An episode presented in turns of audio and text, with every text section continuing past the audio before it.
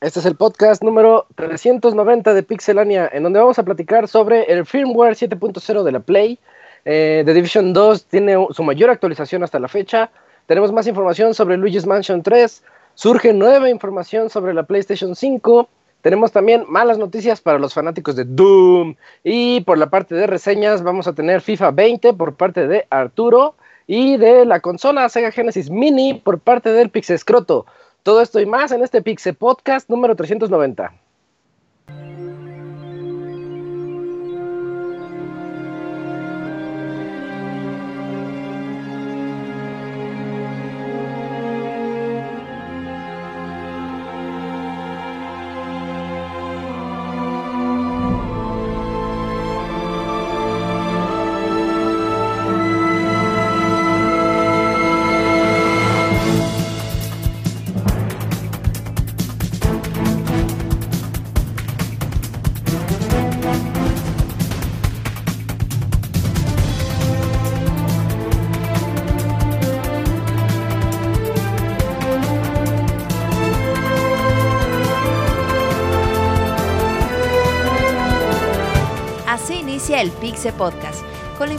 Más importante del mundo de los videojuegos.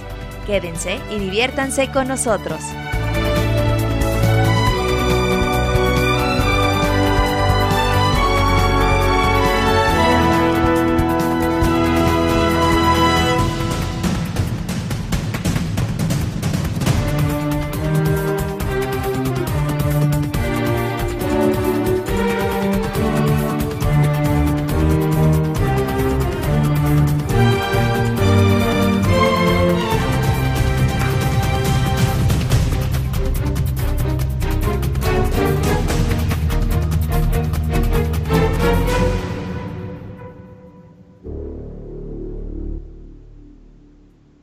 Bienvenidos al podcast 390 de Pixelania, donde vamos a platicar de todo lo que ya les dije. Yo soy Isaac y voy a estar aquí con mis amigos platicando las siguientes dos horas y media de videojuegos y todas las noticias que tenemos.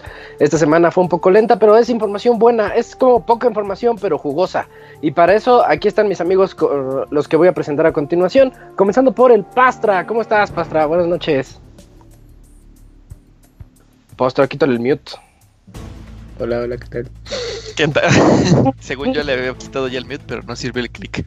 Hola, ¿qué tal? Este, buenas noches, amiguitos de Pixelania. Pues aquí, emocionado, ya faltan unos 10 posca- podcasts para la para el 400. Ni- no, no me siento ni siquiera preparado para eso, pero pues aquí vamos. Nadie está preparado para eso, Pastra.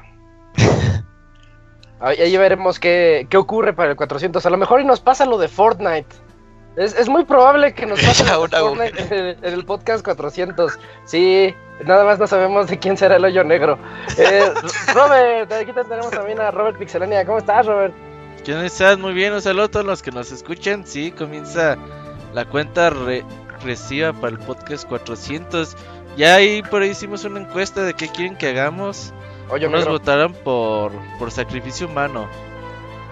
Ah, sí, sacrificio humano. El que lleve menos tiempo en el podcast puede ser el sacrificado. Mm, Safo. ya veremos, ya veremos. Sí, ya Eh, t- también aquí tenemos al Dakuni. ¿Cómo te va, Dakuni? ¿Qué onda, Isaac? Bien, ya de regreso del Pixel Podcast después de que hace ocho días la gripa no me dejó no me dejó estar al 100, pero ya estamos aquí otra vez para darle duro otra vez. Ah, las pero, noticias. pero si aquí todos estamos hasta gripientos y moribundos. No, es que sí me, me pegó durísimo. Sí. O sea, como si me hubieran noqueado en la calle por- detrás así, tal cual. No, eso sí estuvo muy fuerte entonces. Eh, Qué bueno que ya estás mejor. Gracias. Eh, también tenemos aquí al Pixemoy. ¿Qué óboles, qué óboles? ¿Québles, québles? Pues aquí sí, como lo comentas de, oye, qué desmadre, güey, con lo de, digo, yo no juego Fortnite, pero todo el mundo anda hablando de eso porque andaban diciendo los tres, imagínense que Epic hiciera algo de que, ¿qué creen? Que ya salió de fase cerrada, pero ahora sí les va a costar el juego, canijos, ya no es demo que pueden jugar gratis. ¿Cuánta gente crees que sí le entraría a pagar? Ah, sí le entrarían muchísimos, pero Mucha- yo no dudo. O- yo no- como Sí, que ya sí, tienen claro. el esquema, el esquema bien hecho, ¿no? Sí, igual sí. Sí, el free Si acaso al menos nos enseñó las maravillas del del crossplay, porque hasta tengo entendido es el único juego que sí es literal crossplay de todo, todo, todo así, todo, todo grandote, ¿no? Y Player No, voy. ¿no? Móvil es con móvil nada más. No, móvil te, móvil te pone con Switch. Móvil con su... Ah, pues sí, por Móvil eso con móvil Switch. con móvil. O sea, pues Switch Pero- estaba con consolas y le dijeron, "Nel". Bueno, es que es que Switch es una cosa rara, sí es cierto. Bueno, pero sí, sí, es, ya- es- pues aquí es ya un la- fenómeno. ¿Te acuerdas de lo de Final Fantasy, Moy? Mm, claro. Cuando ¿Qué cosa de Final Fantasy? explotó el universo de Final Ajá, es algo parecido. Fantasy. Porque Sí estaba muy acuerdas, chafa, estaba muy chafa Final Fantasy XIV y Ah, pues es que dijeron, vamos a hacerlo mejor. como 50 Ah, y tantos. Ah, Eh, yo le capté a Isaac, dije, ah, Final Fantasy, Fantasy XIV. no. Ni lo estás No, es jugando, que no, Moy. es que es diferente. Fallaste Allá como fan, Moy. No eres fan. este es uno No eres fan de Final Fantasy. Nada, muy. Te manchas, Moy, te manchas. Sí. Ya escucharon también ahí al Cams. ¿Cómo estás, Cams? ¿Qué onda, Isaac? Bien, bien, pues aquí en una semana más y justo con este detalle que mencionaba eh, Pixemoy de, de Fortnite, nada más rápidamente, cierto, porque me hacía, se me hacía conocido que eso ya lo había visto en otro videojuego y jugué justo con Final Fantasy XIV en su versión Pero chafa. Es diferente, acá fue en el 14, Claro. el primero era horrible, horrible pero es- como la es- chingada. y Pero ya no, había la pasado, gusta. Ajá. Sí, es- ah, Fortnite se va a actualizar y Y- le está haciendo ese mame. Y también pasó lo mismo Sí, en un juego es- en MMO famosillo, no me acuerdo cómo se llama. Cuando ya pegan los servidores también así, llegan meteoritos a destruir el mundo. Mm, sí, era uno de Star Wars, creo. Eso está bien triste. Eh, sí, que iban a pagar los servidores y que empezaron así a hacer puro, de, pues, a sacar monstruos legendarios y toda la cosa. Y Pero que sí la gente se reúne y todo eso, ¿no? Sí, para ver ya las horas finales. Ah, estar bien emocional. No, no, que apaguen los servidores de Destiny así voy a estar llorando, güey. Ándale. Ya. Sí. O como en Halo 2 que se quedaron O como porque vas a cinco ahí. O jugando Halo, sí, es cierto. Ahí te y vas a también por, por último y no menos importante, tenemos aquí a Eugene haciendo su regreso al Pixel Podcast. ¿Cómo estás, Julio? ¿Qué onda, Isaac? Muy bien, gracias. Buenas noches a todos. Espero que estén bien. Y Qué pues a darle, amigo. vuelta. Vientos. Eh, y esas son las voces que van a escuchar a lo largo de este programa. Vamos a platicar de un montón de noticias. Bueno, de poquitas noticias, pero ya les dije cuáles eran. Eh, creo que ya es momento. Sí, vámonos a la sección de noticias.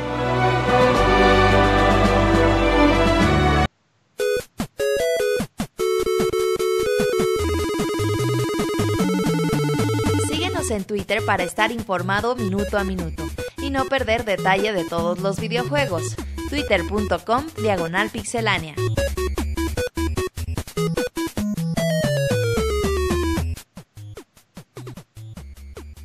Y bueno, esta semana comenzamos con Dakuni, que nos va a platicar sobre, el firmware, el nuevo firmware de PlayStation 4. La semana pasada se hizo una actualización este, para la consola. Llegó la versión 7.0 que trae novedades interesantes. La primera de ellas es que ya se incrementó el número de personas que va a poder estar en el chat. Antes era el máximo de 8, ahora va a poder haber 16 personas en un solo grupo chateando y comentando todo lo que quieran. También se mejoró. Sí, porque ya de por sí 8 es un caos, pero bueno, no sé quién pueda reunir a Yo, 16 yo, gentes yo, en un. yo puedo. bueno, eso sí. Bueno, el caso es que también se mejoró un poquito la, la conexión de red, la calidad de audio. Y también otra característica que se agregó fue el poder usar ya la aplicación de Remote Play, que es prácticamente usar tu celular para que puedas visualizar lo que estarías viendo en pantalla. O sea que en vez de ver el contenido en la pantalla, ahora lo vas a poder ver desde tu celular. Se supone Bueno, que esta característica ajá, solamente estaba disponible para teléfonos Xperia de Sony. O sea, solamente ese, ese tipo de teléfonos podían descargar esa aplicación, aunque fueran a Android y eso. Pero con esta actualización, ahora cualquier teléfono que sea Android o iOS van a poder usar el Remote Play y poder usar su celular para visualizar el contenido. Y eso fue lo que trajo las actualizaciones de la semana pasada de PlayStation. Y también que se puede, bueno, esto ya no es tanto de Play, pero ya se adaptó. Como es Bluetooth a final de cuentas, ya se puede conectar el control de Play 4 a los dispositivos de Apple.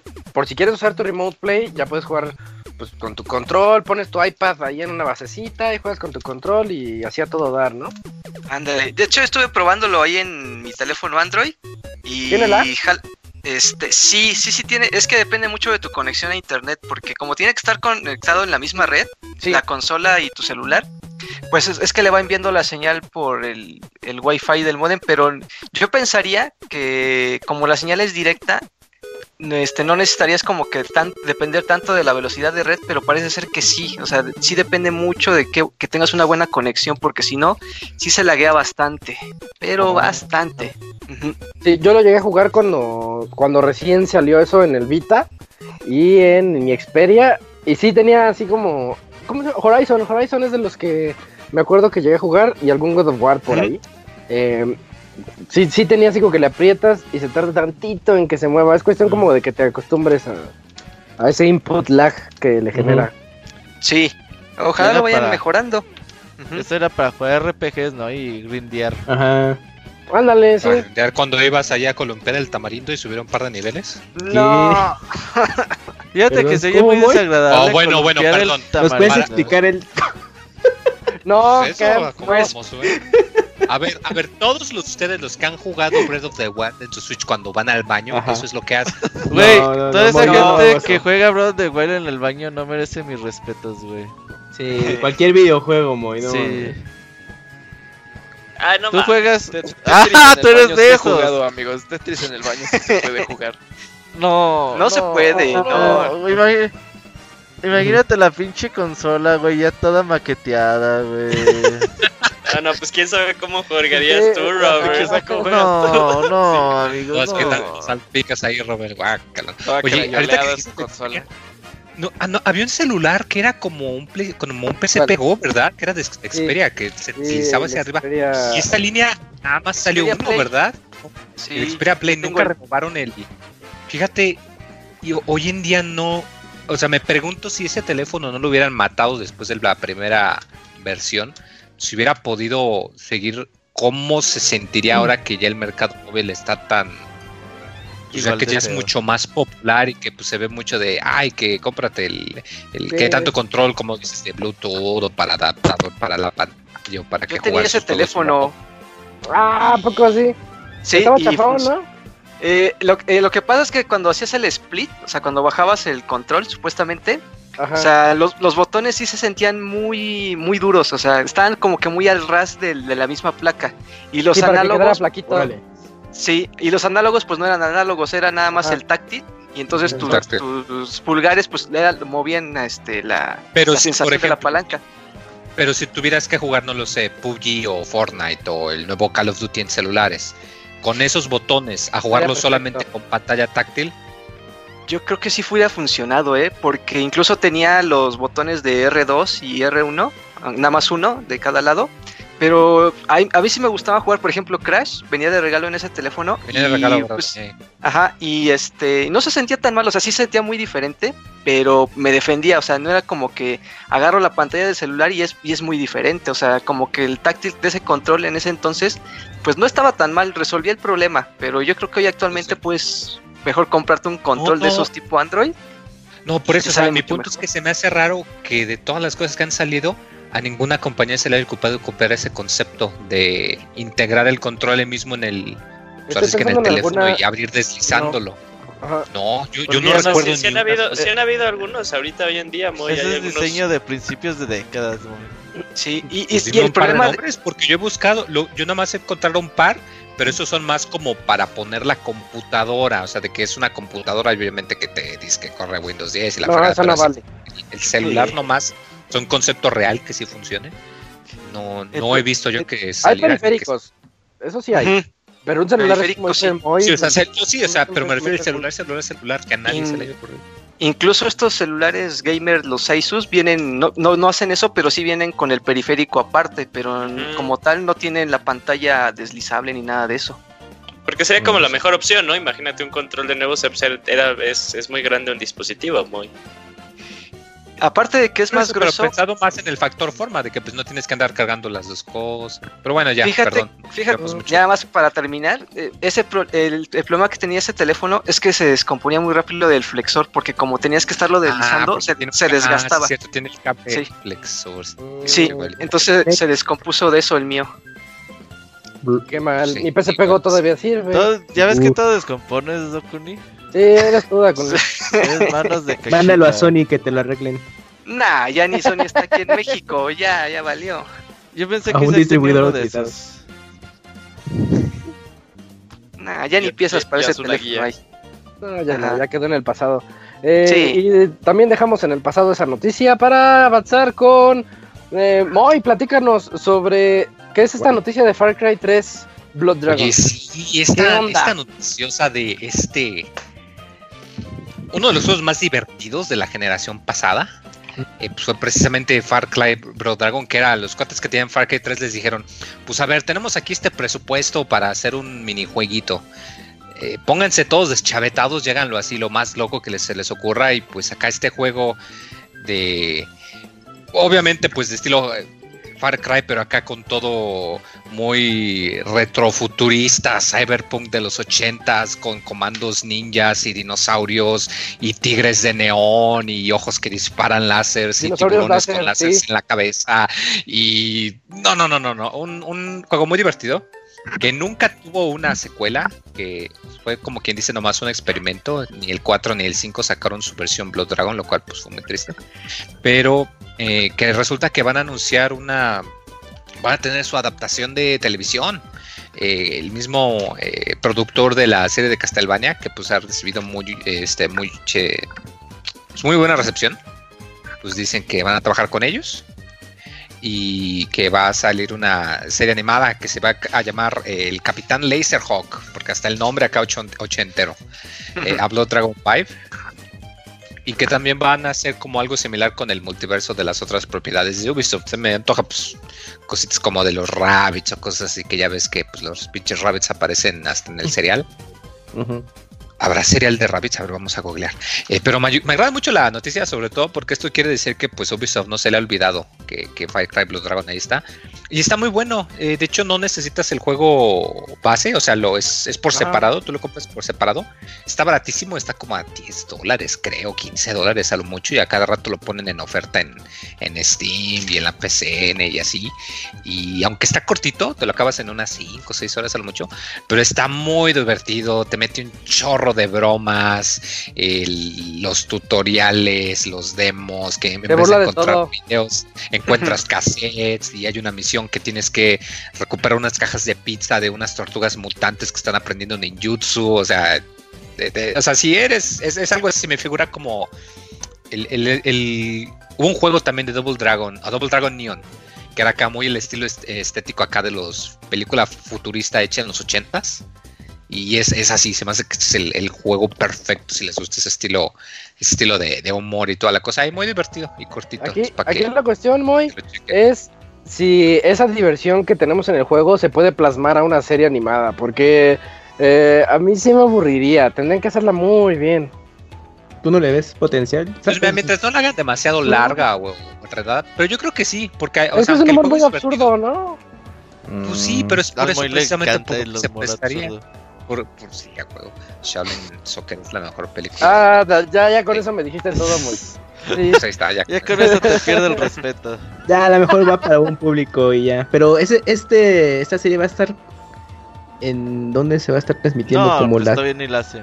No, pues todavía no han dicho, si apenas ¿Quién van a empezar a hacer trabajo. Pero- así como. Mm, Sí, es como la serie de live action tipo de Office, ¿no? Que anunció en E3. Esa sí dijeron en dónde iba a estar. ¿Se acuerdan que hicieron un anuncio de Ubisoft en su conferencia de una serie? La de The Division, ¿no? No, no, no, una serie tipo de Office, pero de tema videojuego. De un tipo Ah, que iba y sí. daba ideas. Sí, creo que era de Amazon y creo que era de Steven Spielberg, ¿no? No, no, no, no. No, Dice, yo pero sí sé cuál no dices, recuerdo sí sé cuál dices. Pero no recuerdo si, si mencionaron dónde se iba a transmitir esa. Que era un diseñador de videojuegos Ajá, ajá. que como que no tenía éxito y pues te, te hacían su documental de cómo le iba. Ah, Y exacto. no lo pero, entendimos. pero era como un rollo tipo falso. Ajá. No, falso como- documental. Sí, de estos realities. eh, Que Sí, te sí, están- sí. Vamos a grabar cómo estos güeyes hacen el videojuego y está un, el tipo este. Que, pero no me acuerdo, creo que se habían anunciado el dónde iba a estar Netflix, Prime o Creo que Apple. no me- Amazon, no me acuerdo. Bueno, eh, yo creo que para ese, ese anuncio pues, de esa serie, pues ya yo creo que va a estar igual a de eh, Blue Dragon ahí. Pues Sí, seguramente. para allá va. Yo quiero Lo la de Division. Ay, es, no. sí es Eh, película bueno, es que para Netflix, es así. The Division sí, sa- sí da, este... La historia, eh, si la cuentan bien, está padre, así como con, Contagio. No sé si la vieron.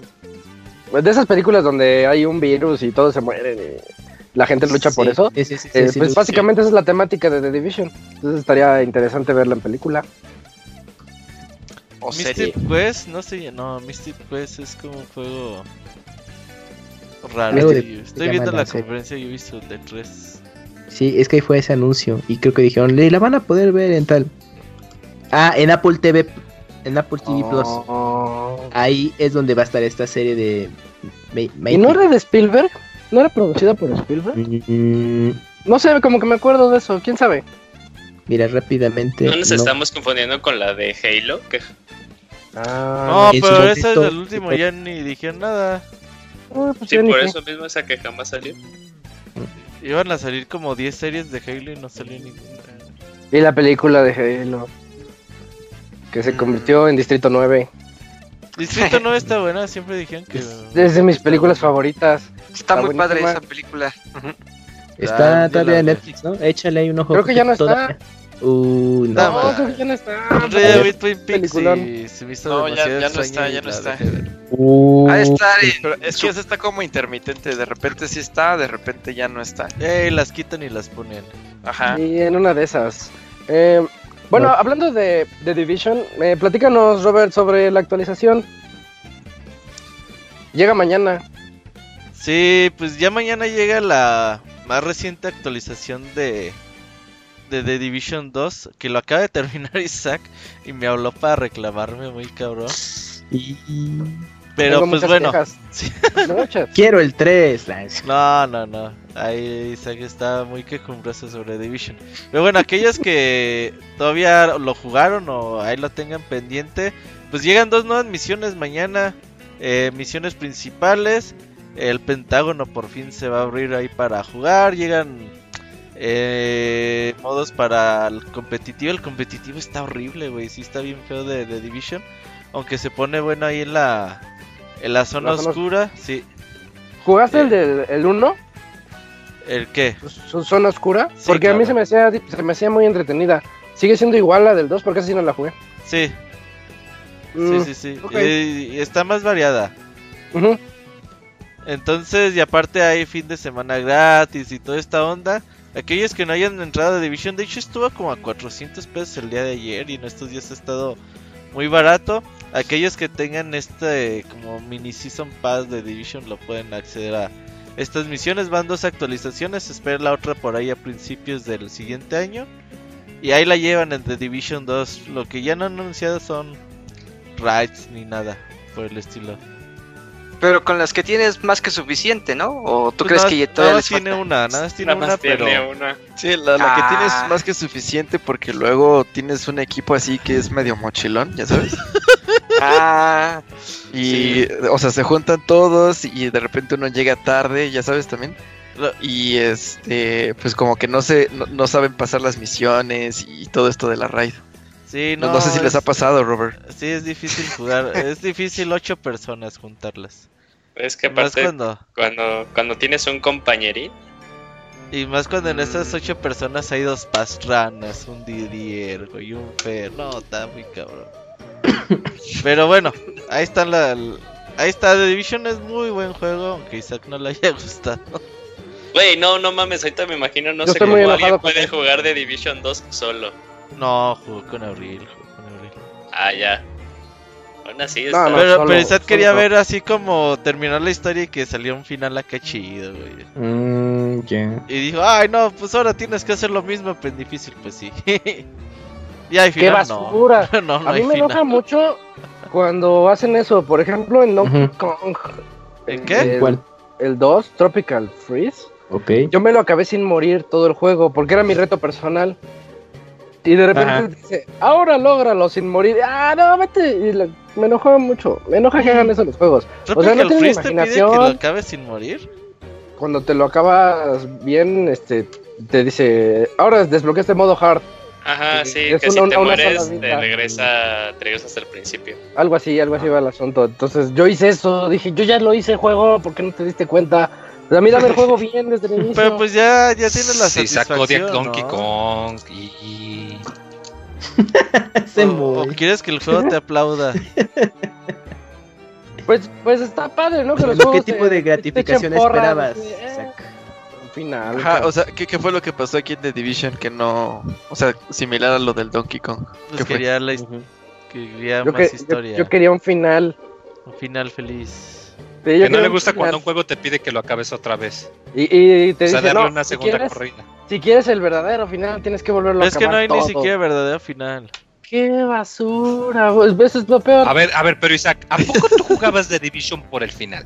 O sea, por la que trama. le dije, lo que le Sí, dije. Cari, Moy, Moy tiene un buen punto, eh. manchó. Cari. O sea, el, el- el estilo de juegos Pero como The Division o Borderlands terminas- o Destiny, los juegas por el juego, por pasar Por el endgame, los juegas por el Oye, endgame. oye, madre pero, pero juegos como Destiny sí tienen un final, final en la campaña. Pero debes de tener una sensación de que Pero, terminaste Sección- algo, ¿no? De que lo lograste, de que ya, ya quedó atrás. Mm, Como No. que Eh, lograste la algo, como satisfacción era que te podrías terminar la raid y ni siquiera nosotros tuvimos esa satisfacción. Sí, eso es cierto. Yo sí me ese juego dejó insatisfechos a todos. Ajá. Eso sí es Tetris cierto. 99, Isaac. Tú que lograste el primer lugar algunas veces. ¿Qué tiene? Te dejó este, con un, esa con un vacío. sensación que estás diciendo, te dejó con un vacío de ya, primer lugar y luego qué. O de, ay, lo logré, sí, 99, o sea, Mm, esa es buena, esa es buena, Cams, esa es buena. este Isaac. Ahí dice el, dice el Didier, güey, que el Pastro andaba de mochilón. No es cier- la verdad, el Pastro era nuestro mejor elemento. No, la- Gracias, Robert, gracias. Sí, y- ¡Qué charma! no me gusta reconocer eso, pero sí, el Pastro era el que mejor, Lo mejor agarramos daño en- tenía. de vacaciones y era el que nos decía, es que tiene que hacer esto para sumar daño. Nosotros así de, ah, no mames, güey. No, el Didier O sea, él es era el que cargaba sus mochilas. ¿Se ubicas cuando Es que, en Avengers mira- quieren cargar el, el martillo de Thor y no pueden? Y que el capi- Ajá. Ajá, Ajá. así estamos nosotros con Didier, güey. Y nosotros no somos Thor, güey. Así. ¿Quién lo medio movió? Pero es que lo cagado es que sí había un número con el cual podías comparar. Haz de cuenta que Jorge hacía un millón de daño, ¿no? Y pinche Didier, el 1% de ese daño era lo que hacía Didier. No, al último el Didier sí se puso vergas, pero es que también la Era- neta el cono estaba bien pesadito, güey. Lo, Ya- lo ya- cargué ya al Didier lo más que pude y El- sí ya alcanzaba a ser como un millón El doscientos mil. cono y el y el Raven, ¿cómo se llama? El Daven. Puro despeñe, no jueguen de Pero sí, ya por Division ese con- entonces ya era muy, tarde, de ya, ya se había destruido el equipo. Nuestras esperanzas están por el suelo. Pero mañana hay que actualizar The Division y jugarlo un ratillo. En es bonito, el juego a mí me gusta mucho The Division. A mí me dejó mucho de ver. Sí, no lo Eh. jueguen como Isaac. No lo jueguen por la historia. No lo jueguen con expectativas. Jueguenlo para un reto mayor. ¿Cuánto le pusiste al Mm. juego, Robert? Le puso Nueve. nueve, loco. Nueve. 90. Loco. Sí nos di- es que, Sí, o sea, sí, cuando lo jugamos sí nos divirtió mucho. Sí, es Está bueno, muy está bueno en equipo, está bueno. Bueno, ya, Isaac, eh, estás convirtiéndote en chavita mexicano. ¿Por qué? Pues te gustan los juegos feos. Oh. Y los juegos buenos ya. No, Oh, pues. Cuidado. O mejor Ah, cuando, ya sé, mejor cuando los juegues platicamos. ¿no? War. Ah, bueno. En tu Civil. ¿Quién, quién es Team Isaac y quién es Team Robert? No, Con pues los de que- es que Division, no, se, ¿no? no se vale, pues yo to- todos los he jugado, Robert los tiene en sus cajitas. Pero no de puede- ya ni caguitas Ah, los Robert. tengo, güey, ya. Es el No, pedo. no, no. Así Eh, es, en la siguiente nota, el Pastra, platícanos, ¿qué onda con Luigi's Con Mansion Didier 3? Que de Division. también ya en dos semanas llega. Pues sí, ya, ya la fecha de lanzamiento está muy próxima. Sale justamente el día de Halloween, el 31 de octubre. Eh, se liberaron un par de, de videos por ahí en, en japonés en los que se muestra pues más de lo que ya habíamos visto. Parte del gameplay, este, de los movimientos nuevos que tiene por ahí eh, Luigi que puede utilizar con su, con su aspiradora. Y lo que me gustó más es que aparecieron pues ya un poquito más de imágenes de algunos eh, pues niveles, de algunas áreas diferentes ahí de la mansión que este, pues van a estar recorriendo. Como son este, el mundo ahí de, de neón, el mundo del jardín, el mundo de las pirámides, como es como, el mundo egipcio más o menos. Y pues la verdad el, el juego sí se ve bastante, bastante bueno. Si jugaron Luigi's Mansion, ya sea el 1 o el 2, este se ve que expande muchísimo, este, pues como tal, el, el universo de Luigi's Mansion. Eh, parece como si fuera así Luigi's Mansion en esteroides, la verdad sí se ve así muy cabrón. Hay jefes nuevos, hay enemigos nuevos, el, el mapa como les digo se ve así amplísimo, amplísimo con las nuevas este, pues áreas, con los nuevos niveles. Y eh, pues se añade también por ahí el, el uso de Luigi, que es un Luigi así como hecho de moco. De El del de jugador gomita. 2. Ajá, que puede ser jugador 2 o puede ser controlado también por el jugador 1 para ayudarte ya a, a liberar algunas, este, algunos de los obstáculos que, que te pone el juego. Pues la neta, la neta, el juego se ve bastante bueno. Yo ya lo tengo precomprado y pues ya quiero que ya quiero que salga. ¿Estás diciendo que lo vas a reseñar en Pixelania, amigo? ¿Eso es lo que estás diciendo? Puede, puede ser posible, puede ser posible. Porque ya, ¿cuántas reseñas debes ya? Creo que tres. No- Nos podemos detener un minuto a hablar de lo bonito que se ve este pinche Ah, juego. ver, habla de Creo lo que bonito por- que se ve. Bueno, es que no sé tú, Robert, pero creo que de los que ha sacado Nintendo es el que gráficamente se ve mejor hasta hoy, hasta ahorita. ¿Tú crees? Yo- yo Ah, creo que le- y le compite- dice le que Luigi compite es mejor que Breath of the con- Wild. No, pero, o sea, ah, bueno, Está hablando Ma- Mario se ve mucho mejor que Breath of the Mario, Wild. con Mario Odyssey. Sí, Mario se Es ve que mucho tiene, mejor que Breath tiene of unos efectos de Pero es que- sombras bien bonitos el Luigi's Mansion. Sí, es que aquí la ventaja es que como son este espacios más como cerrados, lo que pueden Ah. usar mejores efectos de luz y de sombras y pues Ah, resalta más. Es Es como si tuviera la oscuridad hace que no. Ah, uf, ándale en Switch. Ray la oscuridad del juego hace que, que quizás para mí no destaque tanto, pero voy a fijarme, ¿eh? No, Ajá. No había prestado No, tanta no. atención. Yo cada vez que veo videos digo, no, este juego se ve muy, muy, muy bien gráficamente. O sea, si para mi gusto, lo, lo que he visto tendría que jugarlo, es el que gráficamente se, ha habido, se ve mejor de todos los que ha sacado Nintendo hasta ahorita. Pero si has puesto atención a las que son cinemáticas y a los que son gameplays. Sí, o sea, pues, o sea, se- sí se ve como que es- estamos regresando como que a esa época de que de hace dos generaciones que las cinemáticas se veían mejor que el gameplay, pero, o sea, Sí, sí sí, se ve sí, una sí, mejora, eh, pero también el gameplay se ve, en gameplay se ve muy bien el juego. Mm, ok, sabes, a mí me recuerda como si los escenarios estuvieran preestablecidos. Como las fotografías, las fotos de Resident 2. Como Ándale, sí. ándale, ándale. Ah, ya sí, ves. Ah, Como en Ocarina of Time, cuando entrabas a una casa y se veía que los jarrones eran nada más que unas fotos. Ándale, más o menos así, así. pero, pero mejor hecho, ¿no? Más Más. Pero 2019. Es que, es que sí, como bien dijo Jorge, este juego intenta, o sea, para los que sí, sí tuvieron la oportunidad de jugar el, el de GameCube y el de 3DS, sí como que hace esa mezcla de los dos, porque eh, el primero lo que intentaba hacer era, pues eso mismo lo que hiciste Isaac, o sea, que, que tú sintieras que estabas en un, en un ambiente eh, realista, porque hasta es, creo que le llevaban de cierta forma a la, a la cámara en la que estaba Luigi's Mansion, pero en Dark Moon eh, intentaron hacerlo como por más, por niveles y esto de los niveles les permitió como que hacer temático cada una de las zonas en las que estaba eh, cada uno de los niveles.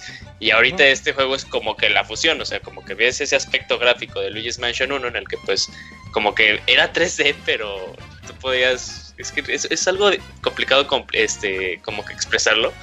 Sí era 3D, pero eh, tú sentías que estás en, en- eh, de cierta forma en un segundo plano, porque no podías ver hacia arriba. Pero con tanto diseño que hemos visto, con todos los niveles que han este, anunciado, pues se ve ahí también con lo que, con lo que experimentaron en el 2. Entonces sí, sí está haciendo una dinámica muy buena. A mí este, sí, sí, sí me mantiene a la expectativa. Sí, sí, aquí yo también estoy muy interesado en ese juego porque nada más he jugado el 2. Me quedé con ganas del 1, aunque ya salió su versión 3DS. remake o rem- remaster. Kamui, 3DS. Kamui jugó el de 3DS, ¿no, Kamui? Sí, ¿Y jugaste el de Cubo? Eh, en poquito, pero sí lo jugué. Como para qué tal? compararlos. Ajá. Sí, eh, pues en algunos efectos, es que la ventaja que tiene en 3DS es justamente el efecto, eh, que resalta mucho justo lo que mencionaba Julio de los planos, en, eh, que puedes tener la posición de Luigi. Y, pero la de GameCube pues, obviamente se ve mejor por las capacidades de consola, pero la adaptación está bastante bien y lo que ayuda es que el juego es, co- es como muy compacto en, en, el- en los escenarios y pues puedes ah, adaptarlo sin tanto problema. Pero se ve bien la versión de 3DS. Sí, lo digna. único que lo único que yo había leído era que el- la un- lo único que limitaba la experiencia de 3DS comparada a la de Cubo era eh, ¿cómo se llaman los gatillos que tenían el Cubo Robert? O sea, les, les decían de una forma específica, que eran Ah. sensibles a la presión. No, no me acuerdo cómo se llamaba. Como Bueno. analógicos. Ajá. Ajá, ajá, Sí, sí, sí, sí, sí, sí, sí, analógicos, porque Sí. pues este en, en el de Cubo pues podías qué tanto presionabas los Mm. gatillos, pues eh, se reflejaba eh, Sí, eh, como los de Play potencia 3. de la- sí. aspirabas, eh, Ujú. La aspiradora. Y pues en el de 3DS pues era la misma potencia, nada más presionando el botón. Ok. Yo no Bueno, el, en resumen- de 3DS. En resumen se ve prometedor Luigi's Mansion 3. Demasiado. Y el Creo que coincidimos que... Yo siempre he dicho que Luigi's Mansion es, es un Resident Evil for Ajá. everyone. Sí, Así como para todos. Sí, sí, sí, sí. Porque justo cuando, padre. cuando estaba todo el apogeo de Resident Evil en PlayStation y luego vi Luigi's Mansion dije, ay, yo creo que es como la respuesta de Nintendo a su a Resident Evil, pero familiar. Ajá, Sí. algo así. yo no sé. Este, está muy bonito y muy, muy ingenioso a veces. Este, Sí. Quiero ver con qué salen en estos puzzles. Um, Eugene. Hicimos baúl, Ah, ¿qué, ¿no? qué pasó? De- Sí, hicimos Sí, baúl del de. Luigi's Mansion 1.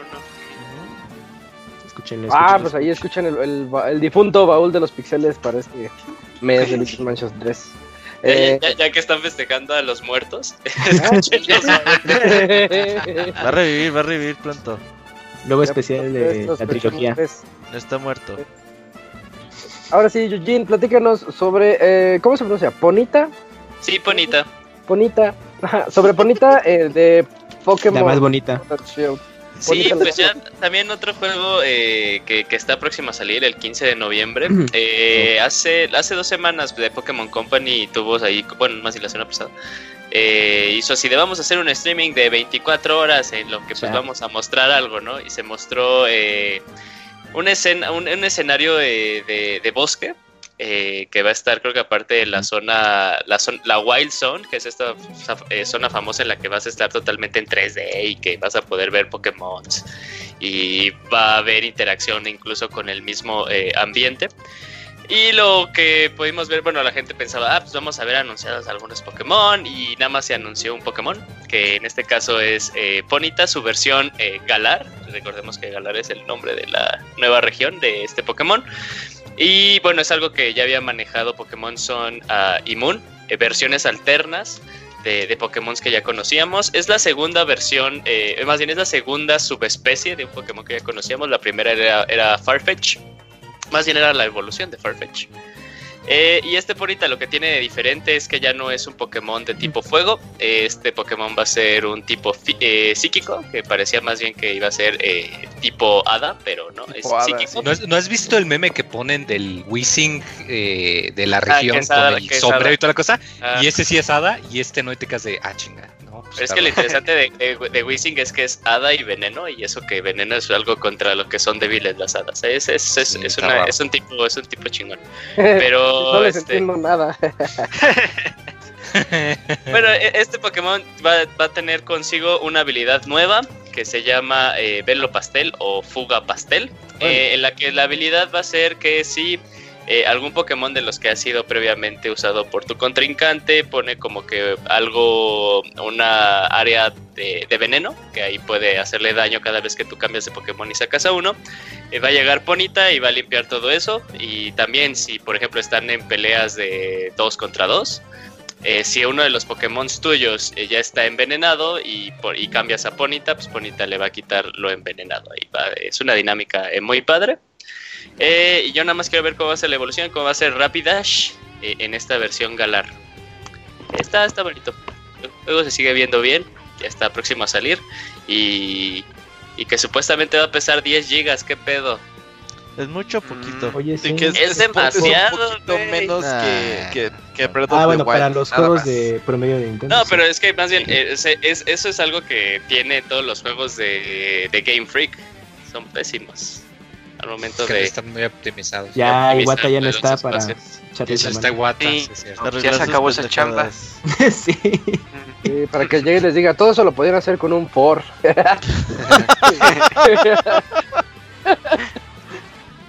Eh. Debería haber Bueno, un poco pues- de Pokémon que se llame Elver y que sea de la región Galar.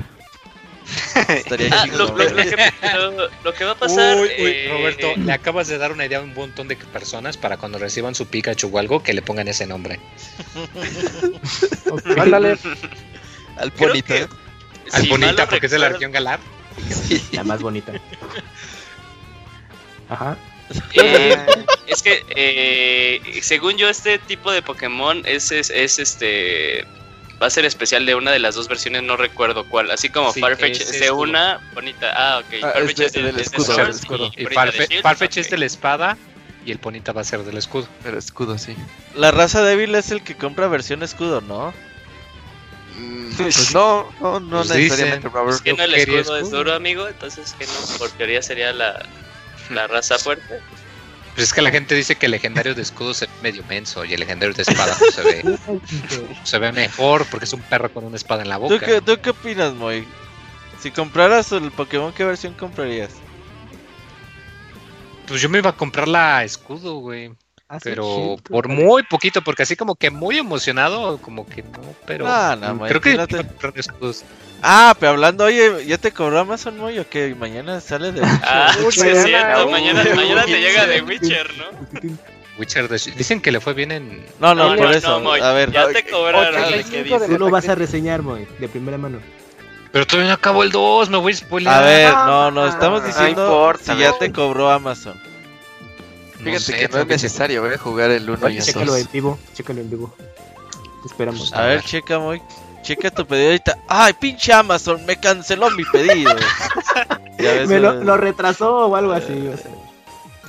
Queremos que nos cheques Nada, info, eh, por no, favor. Mira, sí. Moy, si, si no te cobraron, vas a reseñar el Ring Fit Adventure. eh. No, no, no. Mejor, así bajo Goti. No, sí, ya me lo Goti, cobraron. Goti, Goti. Me cobraron el Ah. peso de seguridad A y ver. luego el Manda pantallazo, porfas. No puedo, lo tengo en la aplicación en el cel, güey. Ah, ahí se puede tomar Una pantallazo captura, una fácil. captura y ya. y- Sí, captura y ya, Moy. Pantallazo y a subo Twitter, Twitter. porfas. Gracias. Ah, Y le pones ya emocionadísimo por este Ajá, juego. Ajá, sí, sí, sí. Ey, pero ahorita no me ser. reseñar, no quiero spoilearme el 2. No, no, no, no se- se puede puede reseñar. esperar. Seguro que no te arruina el, no. La, la trama del 2, así segurísimo. Mm, ¿Quién ha acabado el 2? Te vas a No, el mucho 2 en te arruina la del 1.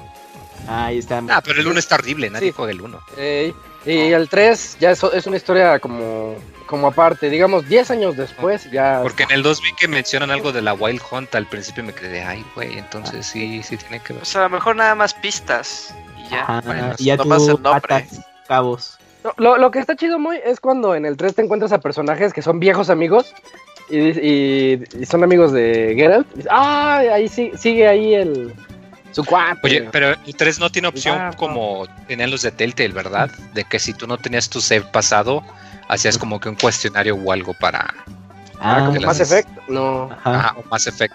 No, mm, bueno. no, no lo recuerdo así. Ah, no. de cero, Moy, ya lo disfrutas más. Y es que el 1 y el 2 sí son continuistas y sí te, te respetan el save. El 3 ya es otra cosa, tú juégalo. 85 de Metacritic, le fue muy bien para Switch. Ahí está. Ujú. Pero Me juégalo toca. siempre en modo portátil, de preferencia. Ajá. Y para que no se... Tienen lo mismo que Dragon Quest 11, que se ve como borrosito, ¿no? Sí, Ah, sí, no lo sí. sé, ¿sí? Sí, te- sí, en- Xenoblade en las- Chronicles 2. Lo que de, también el- A Link to, Pero el ah, Xenoblade- y de A Link's Awakening. ¿Pero qué es eso? ¿Qué hace? Ya ves que le ponen como que, oh, por, oh, pues tú que ya ¿El jugaste blur? Link's Awakening, ya ves que le ponen como un blur que no, que no puedes entender en, por qué se en lo la ponen. serie sí se ve raro, sí. O sea, no es que se vea pixelado, es como... Sí, como un blur, como medio borrosito. Un. Como, como si siempre el juego tuviera niebla, sí. Como si tuvieras no, los... no es nada más como, como la como si estuvieras viendo el juego sin lentes. Ya. O que tuvieras los. Bueno, yo lo así rápido del aspecto técnico que leí de The Witcher 3 en Switch es que Eh, en tele a 1080p, si lo juegas en, en una tele 4K o de muchas pulgadas, sí como que está en un punto de que ya no luce bien, ¿no? Así como en ese delgada línea de chin, ya lo estoy notando que se ve eh, mal el juego. Si lo juegas ya, eh, bueno, en 1080, pero en, en una tele que sea de menores pulgadas, es, de- es tolerable. Y pues prácticamente te recomiendan, si quieres jugar eh, toda la experiencia de Witcher 3, pues lo recomendable es en modo portátil justo para que no notes demasiado todo eso, sobre todo si vienes de, las de la versión de PC o Para consolas. engañarte a ti mismo. Exactamente, para que sea ese eh, engaño visual de que, bueno, ok, pues sí se ve feo, pero ya no me adapto y no tengas Pues esa referencia. él, ¿no? Exacto, exacto. Y no tengas la referencia de, ay, es que pues el de PC se ve bien chingón y el de Switch, no mames. Pero es que eso sí, ahí como que sí estaría raro, ¿no? Sí, yo también leí eso, que como que la única razón por la cual alguien diría, no, pues si compra Toleo es porque sabe que esa persona no tiene tanto tiempo para jugar eh, en una casa, con una Ajá. consola, en una computadora, porque pues el on the go dice que hasta se ve bien, el juego se ve muy bien. Pero sí, o sea, si, si también dices lo voy a comprar para Switch y tienes PC o tienes un Play 4, Sí. pues qué pedo con tus prioridades, ¿no? Ah, y lo vas a jugar siempre en el dock. Pues, Exactamente. no, no. Qué Está valiente eres. Moy. Te respetamos Pero por eso, Moy. lo juegas en el baño. Enhorabuena que te cobraron hoy. No, yo no voy a hacer eso de jugar en el baño, guacala. Bien, bien, bien, mira, mientras, mientras columpias el 99 tamarindo, como Y se te suben las mm, piernas. ahí, No, guácala, unos cuantos gente que decía luego. No, acuérdate cuando salió el Switch, había gente que decía, no manches, eso de jugar Zelda en el baño te cambia la vida. Y te quedas de, güey, no mames. eso de jugar Zelda en el baño te cambia la vida, yo sí lo puedo confirmar. Esas personas lo guácala. no deben de ser respetadas esas personas, güey. Sí. Saludos allá, Martín Pixel. A Julio, sí, sí. Eh, Eh, bueno, ya les traigo la siguiente nota. Eh, ah, ya, ya la tengo aquí. El PlayStation 5 ya tiene fecha de lanzamiento, finalmente. Bueno, tal vez ventana, porque Sí, nada más ventana. dijeron dijeron que va a salir el siguiente año, a finales, eh, finales del 2020 ya lo vamos a tener con nosotros. Lo más importante es que ya tiene nombre oficial. Ya podemos llamarle como debe de ser. Se va a llamar PlayStation 5. Nunca me lo había Es lo que, como, como que es la duda que todos teníamos, ¿no? De cómo le van a poner, ¿no? O sea, Super PlayStation. PS5, ajá. El, el Play 5 va a soportar Ray Tracing, que por cierto ya me eché un super tutorial de, de qué es eso, para que no ¿Qué nos estén engañando. Está bueno el Ray Tracing, está interesante. Es el efecto de, cuando tú estás programando un juego. Eh, tienes que ponerle una fuente de luz. Por ejemplo, el, el sol en Breath of the Wild, o un foco, cuando estás jugando en metro, así los focos abajo del metro y todo eso. Fuentes de luz. Y esas fuentes de luz lo que hacen es, es emitir vectores que, pues, te, si chocan con un cuadro de un polígono, lo van a iluminar más. Lo que hace el ray tracing es de que te permite que esos vectores reboten en ciertas superficies y cuando tú estás parado viendo un lago, Pues ya no veas nada más el agua así que se ve bonita, sino que efectivamente veas el reflejo del otro lado. Por ejemplo, imagínense GTA V con, Ujú. en primera persona. No sé si se dieron cuenta que los retrovisores no sirven, no se ven, nada más está ahí un, efecto, un efecto chafita. Sí. Si tuvieras ray tracing GTA V, funcionarían los retrovisores y sería la Ah. onda. Sería, sería así como que lo mejor del mundo. Eh, Pero bueno, Pero eso haría más pesado el pro- de- de- Ah, exactamente, requiere pro- Sí, procesamiento. sí, por Ah, supuesto, el Sí, ray sí, tracing sí, ahorita solamente te lo potencia. hacen las, las gráficas RTX, las últimas. 20, 60, 70 y 80, nada más. Exacto. Justo ese ejemplo de GTA V que mencionas, me da la impresión que cuando anuncien GTA 6 va a Sí, haber una secuencia algo de eso que justo mencionas de el retrovisor ya funciona de verdad, no mames. Entonces, güey, ya ves, ya puedo ver, no, no, Ya vas puedo a ver hacia sí, atrás. vas a ver que sí van a poner algo así. Es que, es que fíjate que ahorita que antes de hablar de lo del Play, este, están enfocándose para la siguiente generación mucho en el ray tracing, porque las nuevas tarjetas gráficas, comparar una 1080 contra una 2080, las dos te van a correr el juego en ultra. Pero lo que me pasaba en control, por ejemplo, no le podía activar la- las partes de ray tracing porque era 1080 mi tarjeta. Ya con la 2080 ya lo puedo, ya se las puedo activar, por ejemplo.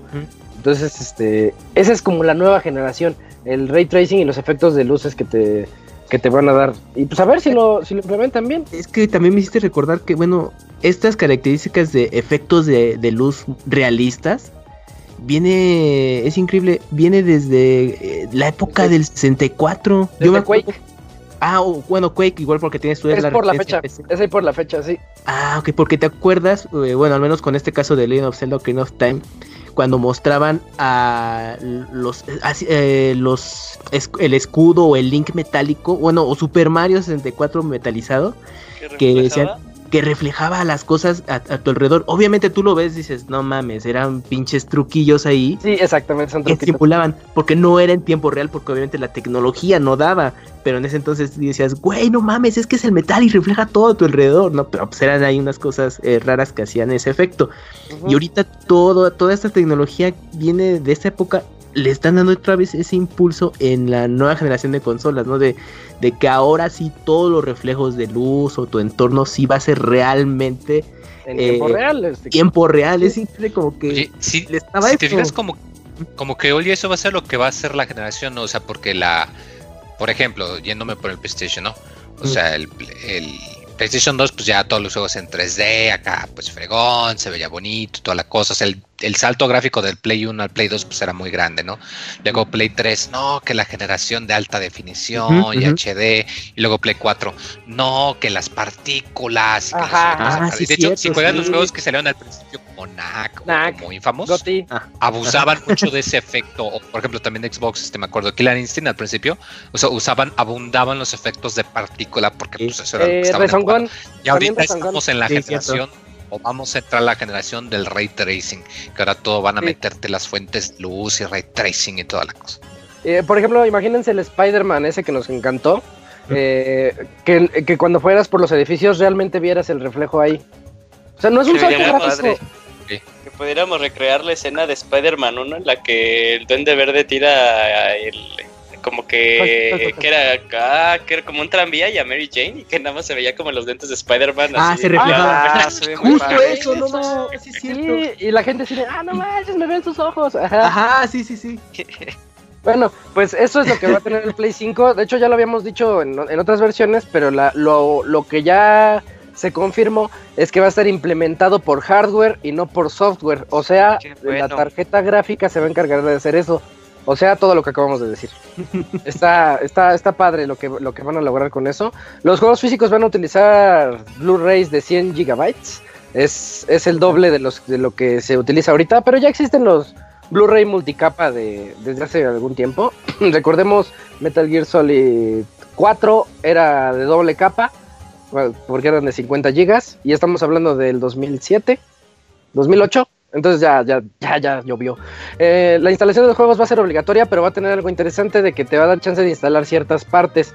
No, puede ser por los capítulos, o puede ser que tú digas, pues nada más quiero el multiplayer de mi Call of Duty, no me interesa el single player, y pues nada más instalo eso, y así pues no estás saturando tanto tu disco. Eh, la interfaz gráfica va a ser mejorada. Eh, esto sí no lo entendí muy bien, a ver si ustedes me explican. Dice, la interfaz gráfica va a ser mejorada. Se desplegará información importante dependiendo del juego que estés jugando, como las misiones que tienes disponibles, eventos multijugador para participar y más. A mí me suena algo como cuando abres tu, abres tu PlayStation y te dice, ahora Eugene está jugando eh, Destiny. O va a ser Robert está jugando sí. Algo de eso, ¿no?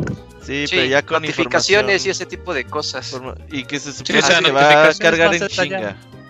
Ah, ok. Ándale. Sí, porque ahorita se tarda un buen el Play 4 en eso. O que, por ejemplo, luego los que no están a tantos de las noticias, que luego entras a jugar tu juego y va a haber un evento este fin de semana, no, no te lo pierdas, cosas así. Cuando no estás en Mm, redes sociales checando todo eso. Ok. Eh, la otra va a tener ya el control de, Playsta- de PlayStation 5. Dicen que se parece al, de- al DualShock 4. Nada más que tiene unos gatillos adaptables. Le- o sea, el R2 y el L2 van a tener como que unos, supongo que motorcitos o no sé, no sé, algunos potenciómetros para que se sienta un poquito más la, el, eh, la respuesta áptica de que estás, estás así como apretándole más duro o apretándole más suavecito y para poder para ciertos juegos. Me acuerdo que eso ya lo querían implementar en una consola. En el Steam Controller. ¿Era el Steam Controller? Sí, Eh, sí. Mm, bueno, pues va, va a tener el L2 y el R2 con eran unos circulotes en vez de sticks. Mm, ya. Ajá, Sí. Nada más que Y aquí va a tener que el feedback te iba a indicar cuando habías alcanzado la dirección, sí. Ok, ok. Eh, ya también ya están muchos desarrolladores trabajando en, en el, Play- en el PS5. Y Blue Point Games, los que hicieron este remake tan bonito de Shadow of the Colossus, eh, Ujú. sí, otra vez dijeron que están trabajando en un gran, en un gran juego en esta ocasión. Shadow Pero eso- eso lo- para Play 5. Dos, Eso ya dos. dicho desde hace mucho, ¿te acuerdas, Eugene? ¿Ya tendrá más de un año? Ya habían, sí habían mencionado eso. Que Sí, después de sí, Shadow of the Colossus ya estaban trabajando en un Ajá, juego y original. que era muy más, bueno ni, el juego. ni ¿no? había salido el juego, el Shadow of the Colossus, y ya estaban diciendo que ya estaban haciendo su otro gran proyecto. Ajá. Y- Sí. pues entonces Ico sé. 2, Ico 2. Ico dos. Es que dicen que es un remake, Robert. Yo me acuerdo que habían dicho eso. Que era otro remake de. Así como Shadow of the Colossus, Shadow. que fue su. El, Uh, el- Mag. el remaster. Ah, otro claro, remaster. y, y especulamos, ¿no? Que cuál podría Mac. ser y apoyamos Mac. el juego Oh, de- Massive Action Game. A fuerzas, a fuerzas. Queremos con eso. 100 jugadores al con- mismo tiempo. cinco. Y con puro ray tracing, imagínate. Bien loco. Yo quiero el de los dragones, Lair. Lair. Ah, de Sí, facto. Ah, no, siempre voy a mandar llegó la ruina. el remaster de Lair.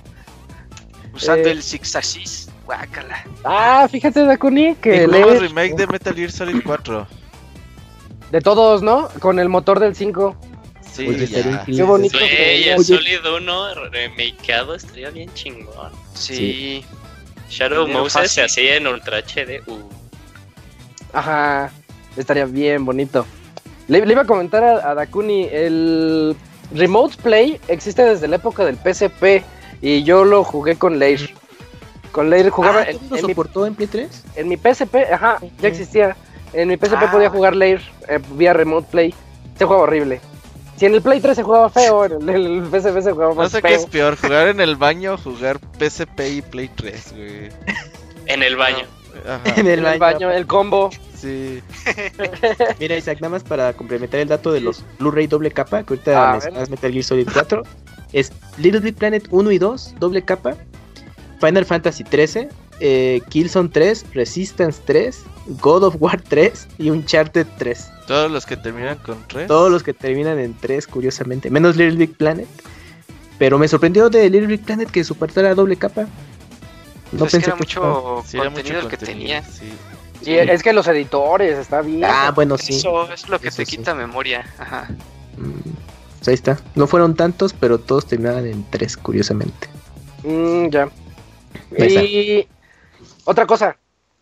Sony sigue trabajando con la retrocompatibilidad para el Play 5 porque dicen que ello, eso era como alguno de los primeros detalles que se surgieron para el Play. Ya tiene algunos meses que salió esa noticia. Nada más que todavía dijeron nueva información de que dicen, bueno, seguimos trabajando en esto porque queremos que tengan la mejor experiencia posible para sus consolas. O sea, traducido eso de que todavía no es, no es 100% retrocompatible, pero le van a echar ganitas. Y es que el rumor decía que no solamente iba a ser Play 4, Que querían toda la. querían Toda la- todo. Familia PlayStation. Y eso Play está 3. muy difícil, sí, eso está bien. Es difícil. que, es que tan solo emular los juegos de Play 3 ya es un pedote. Muchísimo. A, a no ser que quisieran meter una como, como virtual ahí. O sea, que el Play 4 emulara un Play 3 y solamente así. No Pero acuérdate, Dakuni, que también se decía eso de con Xbox One, la retrocompatibilidad Ajá. con 360, y ahí está, lo lograron. Pero sí, es pero ahí más- van de paso a pasito, ¿eh? Sí, Ajá. o sea, yo creo que va a ser gradual. Pero imagínense que anuncien PlayStation Now con retrocompatibilidad de Play 1 a Play 4 por tu mensualidad de 5 dólares. Yo creo que sería... es más Eso ya posible, está. Eso ya nosotros está. bien emocionados porque ese servicio ni sirve aquí. Es que ya está, eh, precisamente Ajá. en PlayStation Now tú ya puedes Eso jugar Play ser. 1 Ya y puedes Play 2. descargar los juegos. El peor es que aquí en México no hay. Pero sí, o sea, funciona como el Game Pass. Es lo mismo. Ah, confórmense con que tenga retrocompatibilidad con el 4 y ya. Con Play 4, sí. Ajá. ya. Sí, Sí, ese sí, yo creo que sí. Sí, la verdad sí. Y bueno, Ro- Robert, cuéntanos sobre todos los detalles de Modern Warfare, ese nuevo Modern Warfare. Oye, pues hablando un poquito, no le hemos dedicado nada a, a la reimaginación, no es un remake El como cut. tal. Eh, este juego que salió en 2007 y que fue una revolución total en FPS, multijugador y todo en su tiempo. Que fue lo que lo llevó pues a uno de los videojuegos más una de las series de videojuegos, creo que la serie de videojuegos más vendida de la historia, eh, Call of Duty. Y bueno, eh, sale a finales de este mes. Y la verdad es que yo cada vez que lo veo se ve muy muy bien. Tiene ahí cositas de la historia que se ven interesantes. No es tal cual lo que se vivió en el primer juego. Trae unas cositas extras, misiones extras. Es una reimaginación, no es un remake como tal. Y por ahí tenían como que nos dejaron ver un poquito de la escena del sniper que va a tener en este juego que también se ve la del 1, la del 1 fue mítica. Bueno, en ese entonces era Call of Duty 4, ¿no? Modern Warfare. Entonces, el- la de ese juego fue mítica, la, la misión del sniper. Y el multijugador también, como siempre.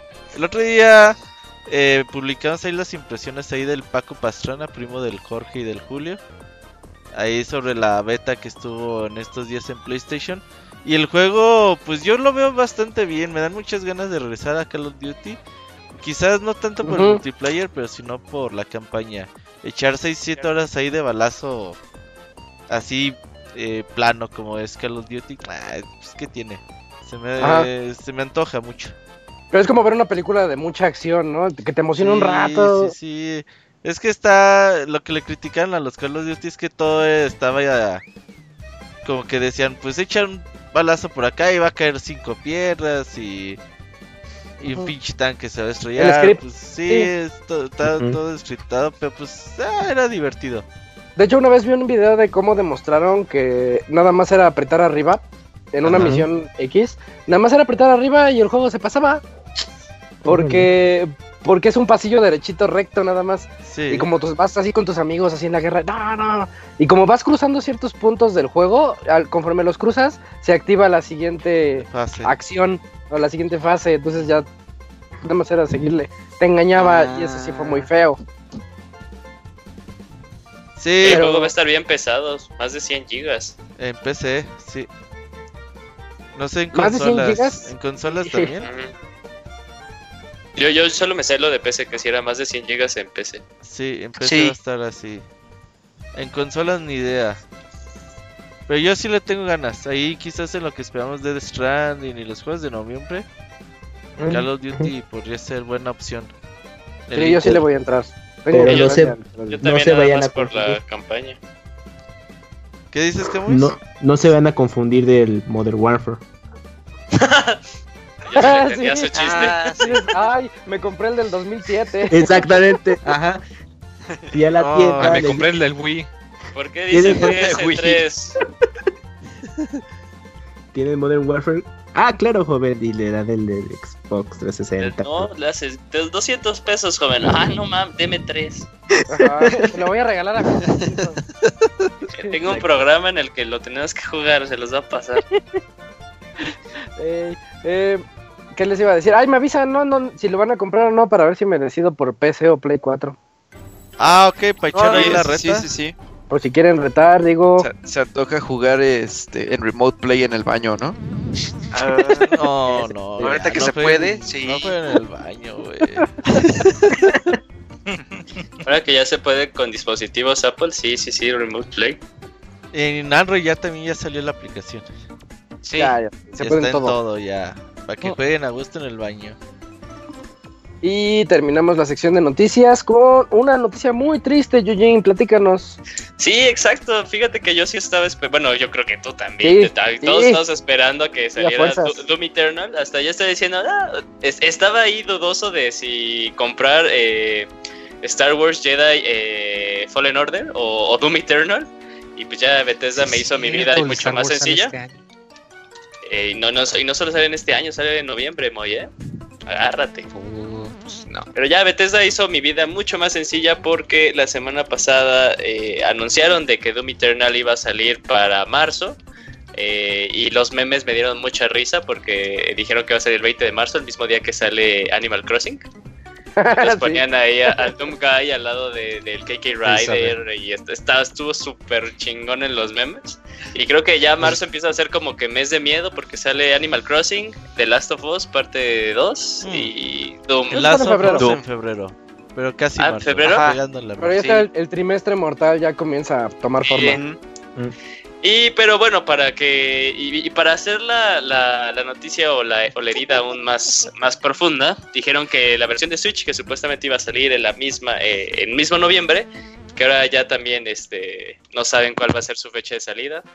Uh, Eh, Así que se atrasó más todavía, ¿no? Sí, se atrasó aún más, pero para, para ponerle salecita a, a esta herida que nos hizo de Bethesda, eh, dijo que Doom 64, un juego que pues, eh, todos pensábamos que se iba a quedar en consolas de Nintendo porque previamente lo habían anunciado, eh, va a ser, lo van a poder descargar las personas que hayan ya precomprado el juego para PlayStation 4, Xbox One y PC.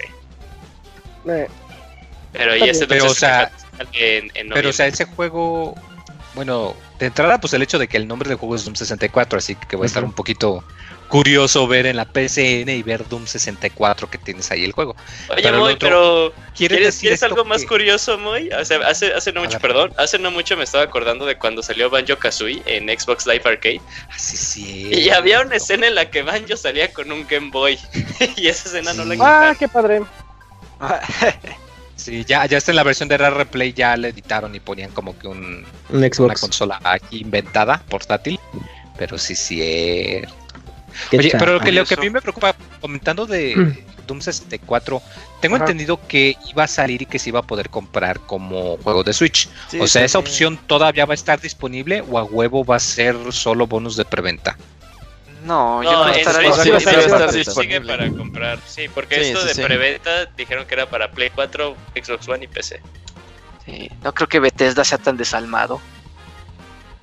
Pues. No, eso es como un bonus que le quieren dar a la gente porque se les atrasó. Pues. Pero de noviembre a marzo, ¿qué, ¿qué es lo que le habría faltado al juego? Que no querían competir en otoño. ¿Tú crees que nada más es porque Pues, no querían? pues, O sea, porque ¿qué- cu- ¿cuáles quedaban? ¿Cuáles quedaban? Nada más quedaba Star Wars. No, yo este, creo que no lo tenían listo. Yo creo que sí, le- estaba como ¿Crees que muy te- grande el proyecto. Es muy poquito tiempo, como dice Jim. ¿Tendrá Ajá. que ver algo con Stadia? No, Mm, no, a no nadie le importa este ni a Google. No, pero si ellos Pero tienen algún juego Sí, estaba anunciado para, salir salir al en Stadia. Sí, sí, les piden algo de que si lo vas a sacar, pero sácalo en otras consolas, pero sácalo al mismo tiempo que en la nuestra, pudiera ser. Eso sí también podría ser. Ah, ¿verdad? Ah, pero me Que han- vaya a haber alguna cláusula en el contrato o algo le Ah, dijeron, no no, pues ser. tenemos el juego para consolas, pero como tenemos que esperar hasta que Stadia anuncie algo, pues no lo podemos sacar ahorita. Es que, en- entonces, ¿qué pudo haber sido, Robert? Sea, Pues que no lo tenían a tiempo y ya. Güey, pero ¿cuánto tiempo llevaban anunciándolo para noviembre? Pues sí, Yo pero. también soy de la escuela de Robert. Yo Y creo lo- que simplemente no lo tenían. Y lo Porque no está tan pesado, eh, este. Esta temporada no está tan pesada. Se me hace más No, pesada no febrero, marzo y abril.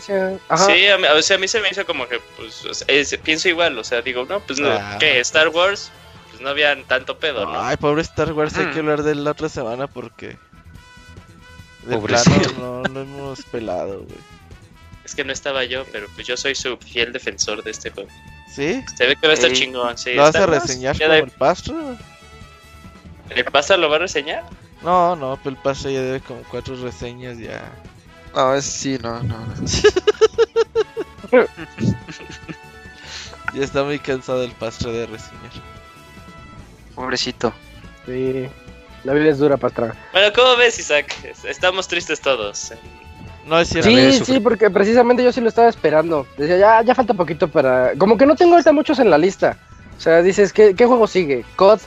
¿Qué juego sigue? Luigi's. Pokémon. Death es que yo no soy tanto, tanto de Pokémon, pero ahí está Pokémon. Sigue Death Stranding por el morbo. Y ya. Y Star Wars, pero. Eh, ese solo tú lo sigues. Es que neta sí se, ve, sí se ve bueno el de Star Wars. Sí se ve ténganle fe. interesante, así como que Toma quiero dos. ver cómo le va. Goti o algo así. O sea, no había tanto. Ay, y Shenmue, yo sí tengo ahí. Shenmue. la- No, Shenmue va a Kickstarter salir nos va a este llegar como en enero, No, güey. Es que Eh, llega. Lo, lo van a mandar por Cepomex, güey. Y les va a llegar con la caja del tamaño equivocado, como el Mighty Number 9. Ah, Y no. Vas a terminar No comprándolo así. en Amazon, güey. Vas a ver. probablemente, sí lo he ¿Van a pensado. doble dipear? Sí, sí, sí. Es probable. Chance. Pero van a ver su nombre en 4. los créditos. Ah, No sí aparece mi nombre. Sí. Uh, se lo voy a enseñar a mi mamá. Ya, mamá, juega. yo participé en este juego. Ah, Ya es que las mamás a veces te cuentan todo. Eh, No manches. Ah, huevo. Eso va a ser. y, y bueno, ya dejamos atrás la noticia de Doom, nada más para que lo sepan, espérenlo en marzo 20. Y nos vamos ahora a la sección de, medio tiempo musical, porque nos espera ahorita que regresemos la reseña de FIFA 20 por parte de El Regreso de Pixie Arturo. Y, la reseña de el Sega Genesis Mini, que nos va a platicar el Pixie Exploto sobre ella. Así que todavía ten- tenemos un buen podcast. Así regresamos en un ratito.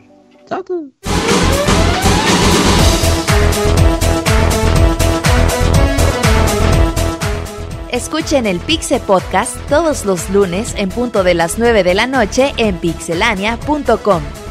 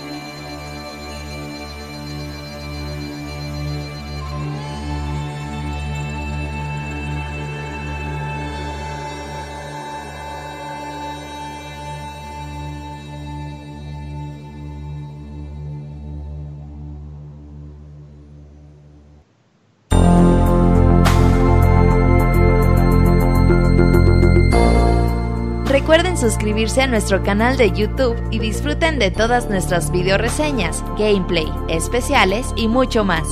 youtube.com diagonal pixelania oficial.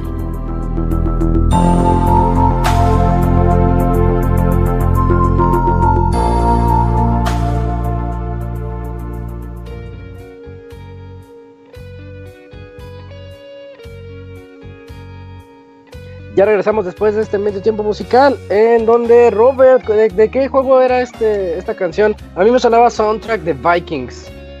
Mm, ¿De, ¿El de Blizzard? No. ¿Qué? No, la serie. Ah, ok, no. In- Inicia así con una melodía que parece. Era de Xenosaga. Xenosaga. Se 2. nos haga. Oh, qué loco. Hay una vez sí, después es pensó. Karada en Twitter dijo, oigan, ¿quieren que hagamos una remasterización de los tres juegos de Xenosaga? Díganle a Bandai Namco. Y ya después, ya cada vez que le pregunta a la prensa, oiga, ¿y qué pasó con eso? Ay, no me preguntes de eso. Porque me lo mandaron a la chingada. Ah, Ahí está la Bueno, Qué triste, qué triste, qué triste. ya tenemos aquí al Pixie Abogado haciendo su regreso para una reseña de FIFA Su 20. cameo, ¿Cómo estás, cameo. Arturo? ¿Qué tal, cameo. qué tal? ¿Qué onda? ¿Qué onda? ¿Cómo estás? ¿Cómo has estado? Bien, bien, gracias. Pues aquí disfrutando de Fifita eh, con estos nuevos modos. Y bueno, no diría disfrutando, creo que disfrutar no es la palabra eh, correcta con este juego, es sufriendo Pasándola. y, y pasándola, sí. y pues yo creo que, eh, pues gracias por invitarme, gracias por invitarme y por estar aquí otra vez. Y pues espero que me inviten a... Ahí están mis perros también de fondo, ya saben. Que espero que también me inviten al podcast 400. Así Uh, que ese va a estar épico. Ese hay podcast. menos tickets que para la fábrica de chocolates, ¿eh? Para el podcast 400. Ah, cabrón. Dicen que le pueden dar las barras al Pastra. ¿Es el Pastra? Sí, ahí anda, ahí anda. Ah, pues, que puedes quedar con Ahí las anda, barras. ahí de- anda. Cuídate, tú te que- y yo me quedo con los tickets dorados.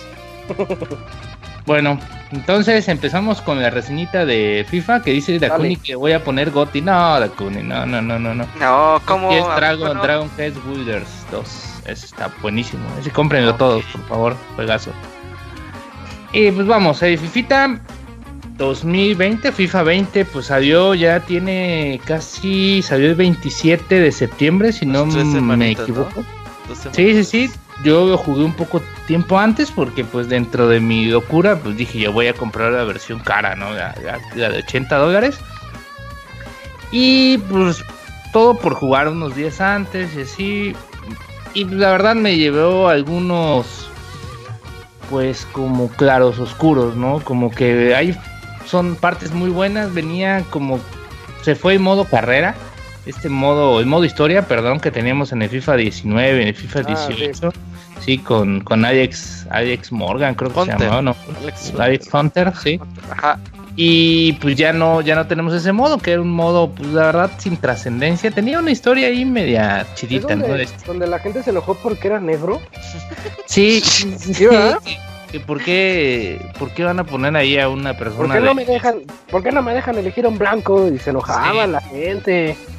Ey, Y, y ahorita, pues, realmente creo que escucharon esas quejas. Sí, en ese caso sí escucharon esas quejas, porque ahorita ya tú puedes elegir el modo Volta, pues creas tu personaje desde cero. Así que puedes ser así todo caucásico, ¿no? Pelirrojo, así, pero casi casi blanco y con ojos azules. Ajá. O puede ser así mexicano, ¿no? Morenito, chaparrito, todo. Pero puedes elegir así, puedes ser, puedes ser mujer también, o sea, ya no hay diferencia de si quieres eh, crear tu personaje, puede ser hombre, mujer, una mezcla ahí media extraña. Ah, haz lo que si tú quieres. quieras. Sí, sí, puede ser una mujer así súper mamada, ¿no? Y, y toda... No voy a entrar en temas... Que viva la diversidad. Sí, que viva la diversidad, amigos. Sí, sí. Y pues bueno, creas tu personaje y está el modo Volta, un modo que empieza con pues un modo campaña súper, súper, súper estúpido. Dios mío, se los juro por Dios que nunca había jugado una...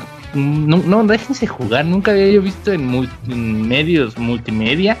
Ajá. O sea, nada que tuviera una historia tan estúpida. O sea, es que es... ¿Por qué de cuenta, de cuenta? O sea, A ver. realmente eres un O sea, ¿han visto estos güeyes de Instagram que suben 50 mil fotos haciendo 50 mil historias ahí medias piteronas todas?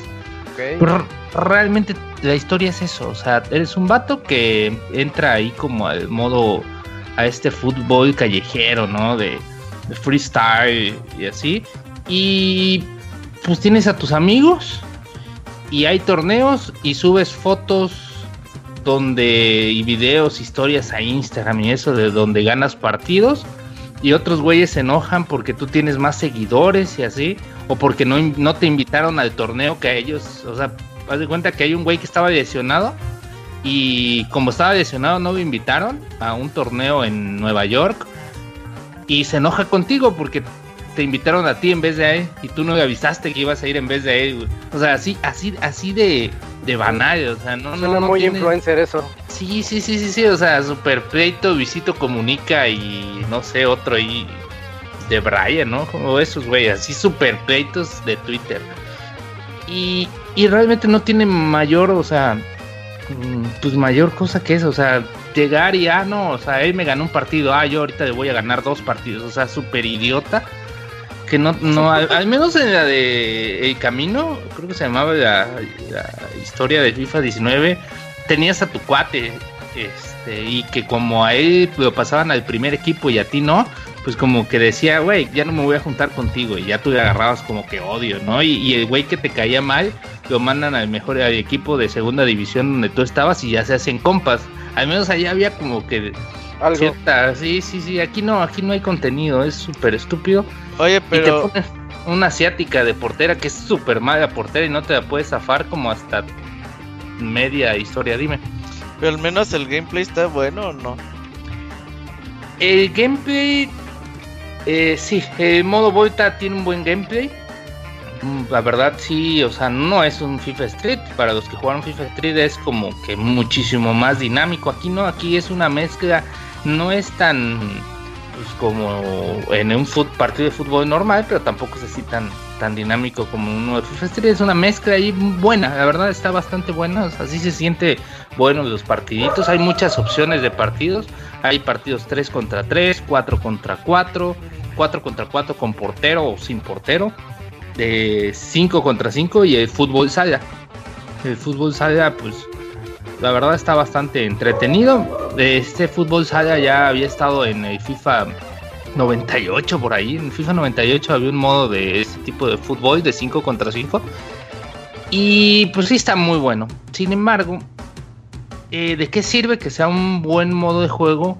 O sea, un buen gameplay. Está súper, súper, súper desaprovechado. El modo historia dura como alrededor de 6 horas. No sé, hasta quizás 6, 7 horas o menos. Eh, y realmente, como les digo, o sea, no hay mayor pues dificultad es solo estar pasando un partido, un partido, un torneo, torneos, o sea, y torneos donde tienes que ganar cinco partidos seguidos para seguir el modo historia. Y ya que terminas la historia, bueno, ya puedes jugar como en línea contra otros güeyes. O puedes jugar como tours, así como torneos, pues a lo pendejo, porque no tienen gran contenido. O sea, no, no es más que seguir jugando a lo güey, porque no haces más puntos. O sea, no, no hay uno, no hay un estímulo por seguir jugando esto.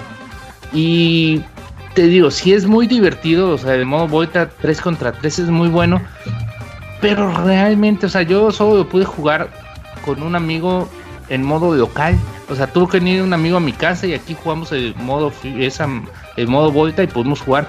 En línea no hay ninguna opción, o sea, no piensen que van a poder armar su equipo con, con varios amigos y poder jugar eh, Ah, tres contra con quien tres. caiga.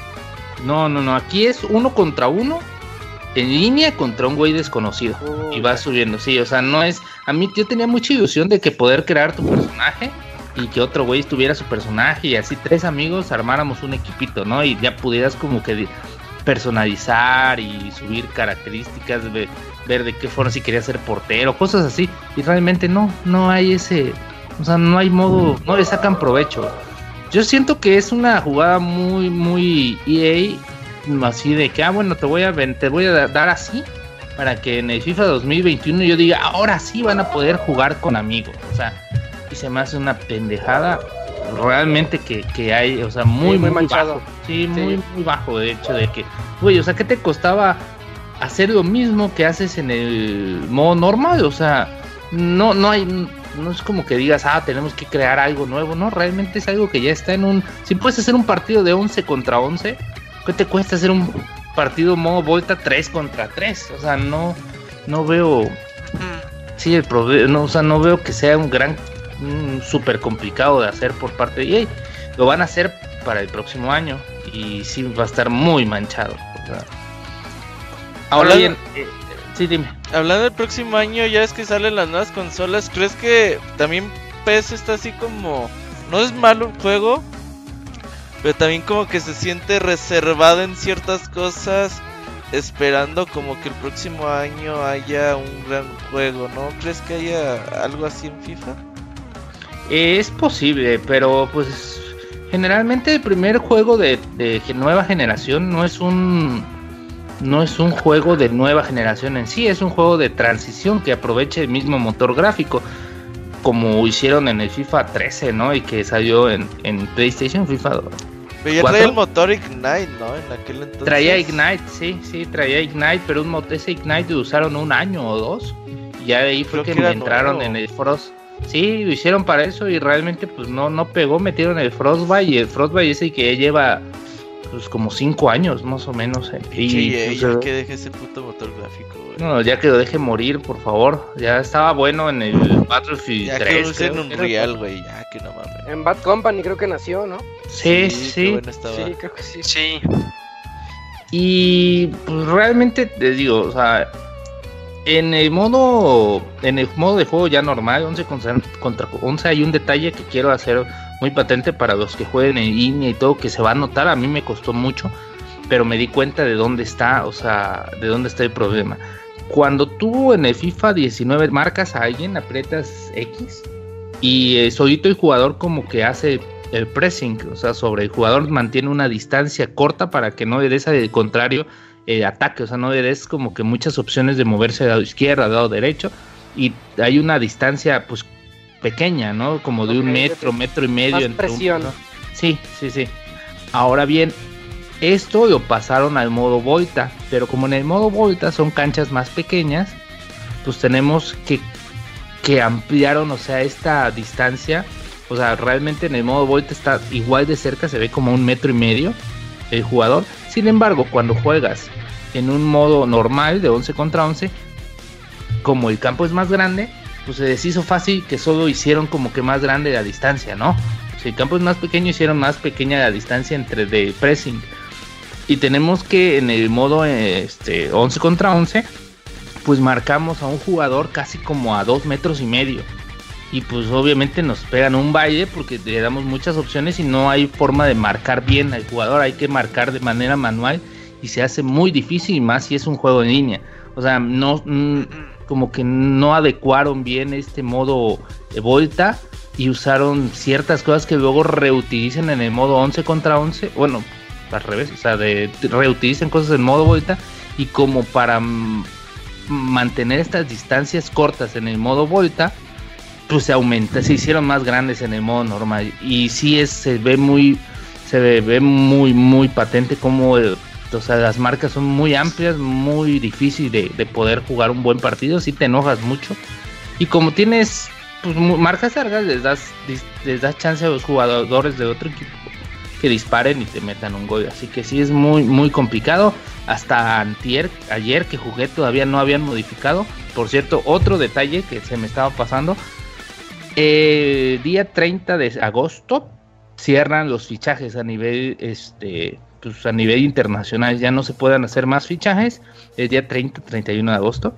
Ya el juego sale el 27 de septiembre o sea tienes 27 días de distancia entre que cerró el mercado y que sale el juego. Y a día 27 de septiembre las plantillas de los jugadores no estaban actualizadas. O sea tenemos a jugadores que ya habían, por ejemplo, a Keylor Navas, que ya estaba en el Paris Saint Germain, seguía estando en el Real Madrid. Y tú dices, bueno, pues a lo mejor se les pasó.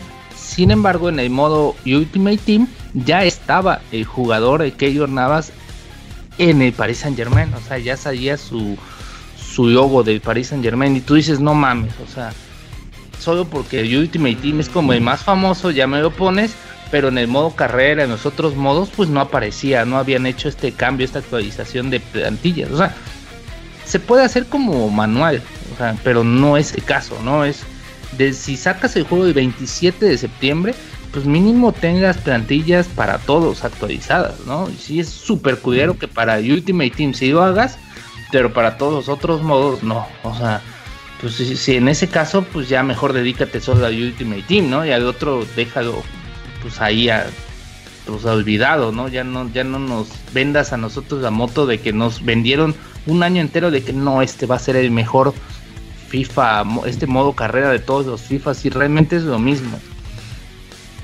Pues yo, sí, o sea, es un buen gameplay porque es una frase que usé en la reseña. es- les puedo decir que FIFA 20 es un muy buen gameplay porque FIFA 19 lo era, Ya porque. FIFA 18 lo era, porque FIFA 17 tenía buen gameplay.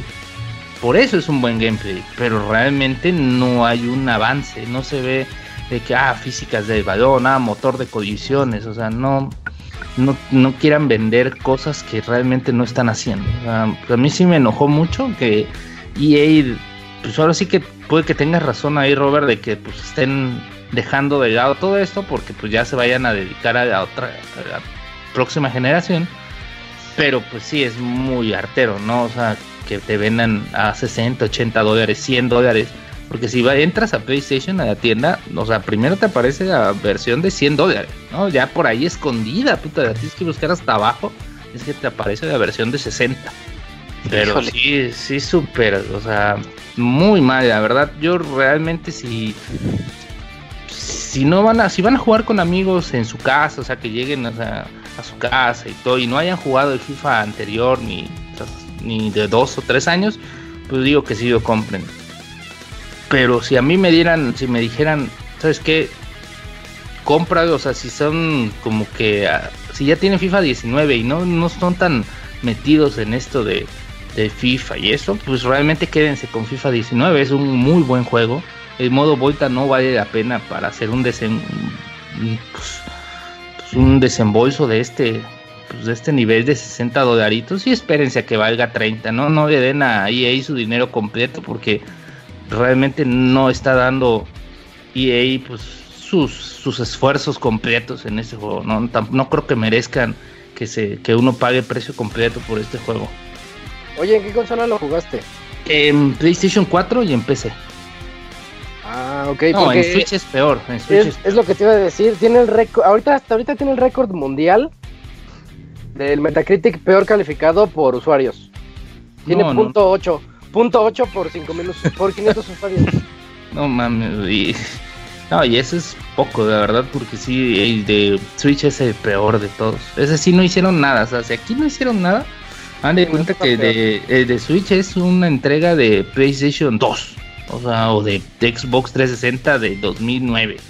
Así literal, el juego está de la chingada, no tiene modo Volta, no tiene modos, este, algunos modos famosos de Ultimate Team, no tiene modo carrera bien como lo tienen los de PlayStation 4, no, no, no, horrible, la Güey. jugabilidad pésima. FIFA 2009 podías jugar en línea con tus amigos y ver modo espectador, güey. No lo compares.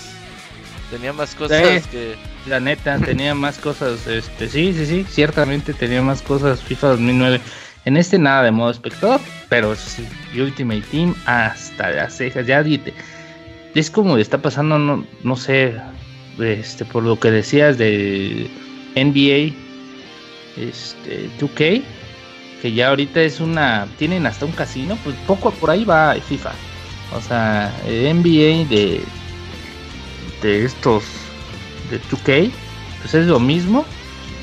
O sea, así de que entras y te están vendiendo contenido, aquí entras y desde el principio quieren, oye, entra Ultimate Team, ¿no? O sea, ya, ya jugaste mucho, ya por favor ven a Ultimate Team. ¿Qué haces allá jugando esas pendejadas de modo carrera? El Ultimate Team es lo de hoy, o sea, Es un Nah, de. Sí. es Sí, horrible. mina de oro de EA. Lo mismo hace Madden y lo detesté, sí.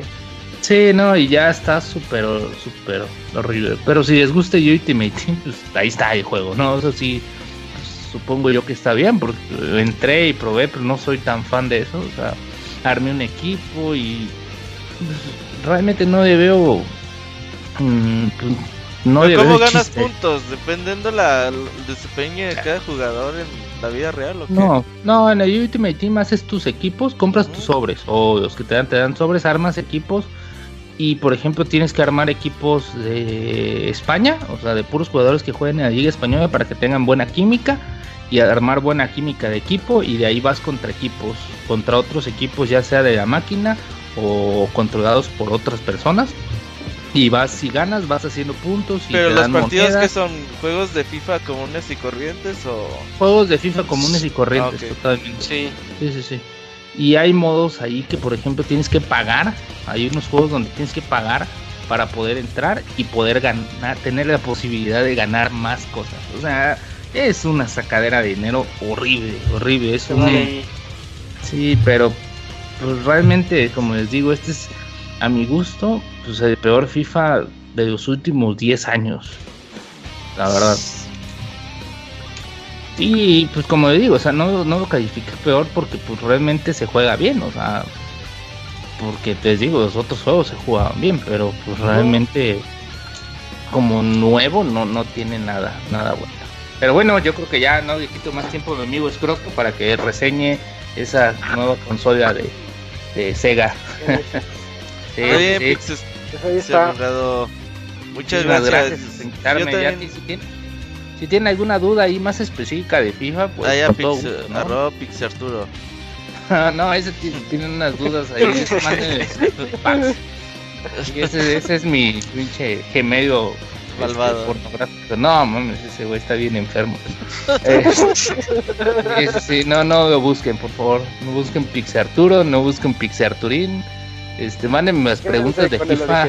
Sí, a Pix Abogado, ahí cualquier pregunta de FIFA yo soy de resuelvo. Con mucho.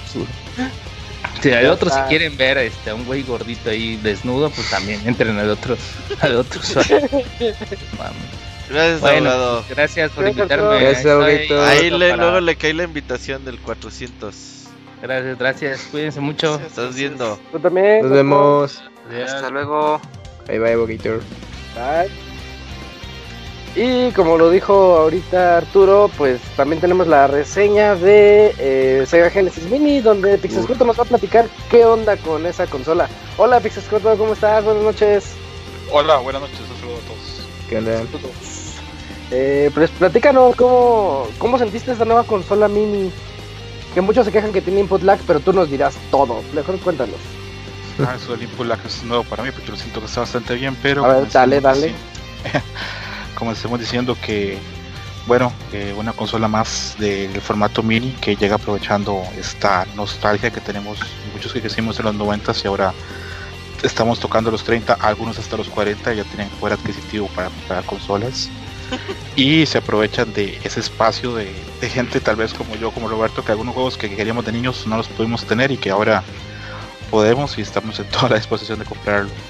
Eh, aparte de eso, el mercado ha crecido muchísimo, el mercado retro, podemos entrar, hay tiendas especializadas en casi todas las ciudades grandes alrededor del mundo, en eBay, etcétera.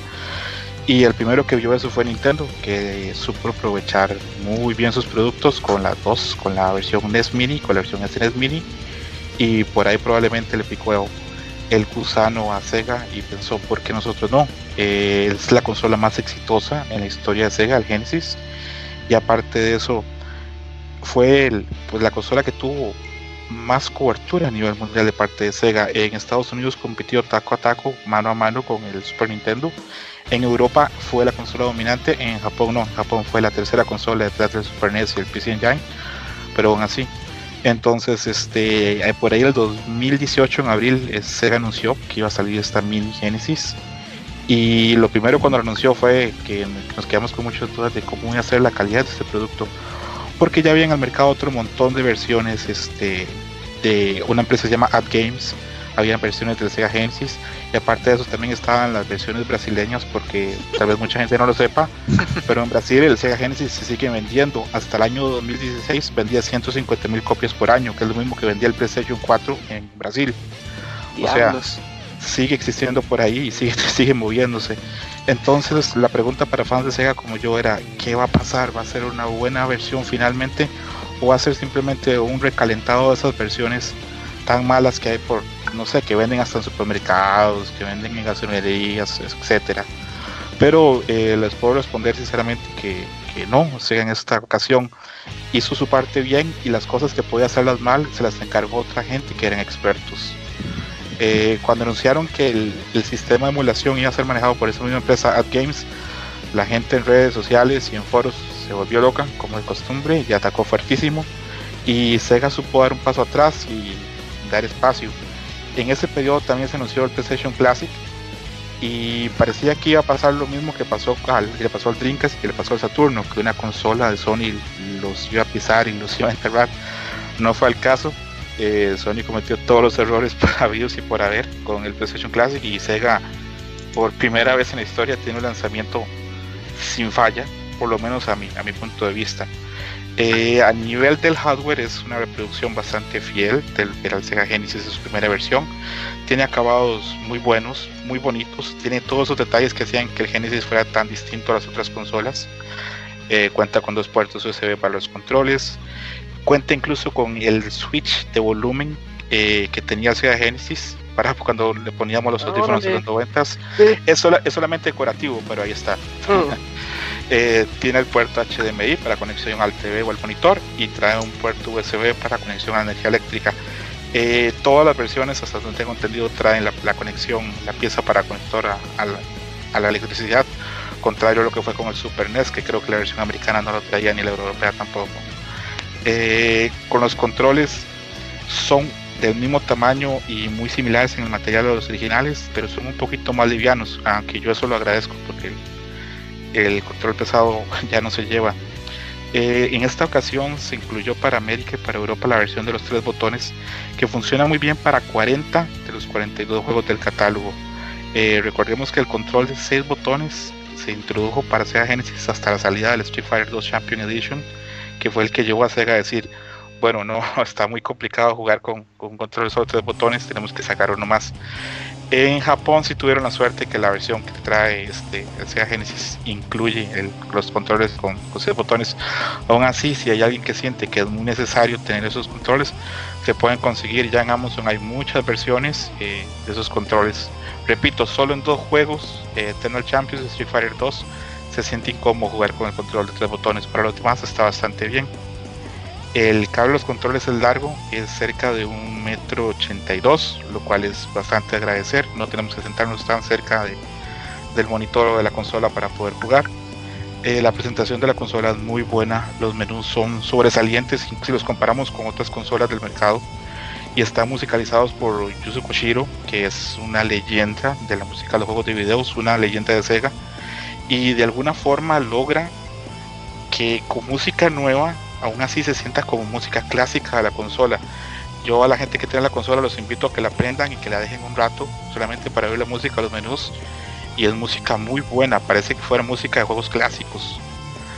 Los juegos en los menús se pueden ordenar por orden alfabético, género, fecha de salida y tienen ya aparte de, de toda esa colección, catálogo y todos esos valores, tienen un valor muy interesante, que es que uno ya puede grabar en cualquiera de los juegos en cuatro slots. Eh, para los que crecimos en los 90 sabemos que habían juegos y para Sega Genesis algunos de esos juegos que no tenían posibilidad de guardado. Entonces era pues un mundo pasarlos, era eh, jugarlos de una sola tirada, de, con una sola oportunidad y si perdías no había oportunidad de, de, volver a comenzar, se acababan las vías y eso era todo.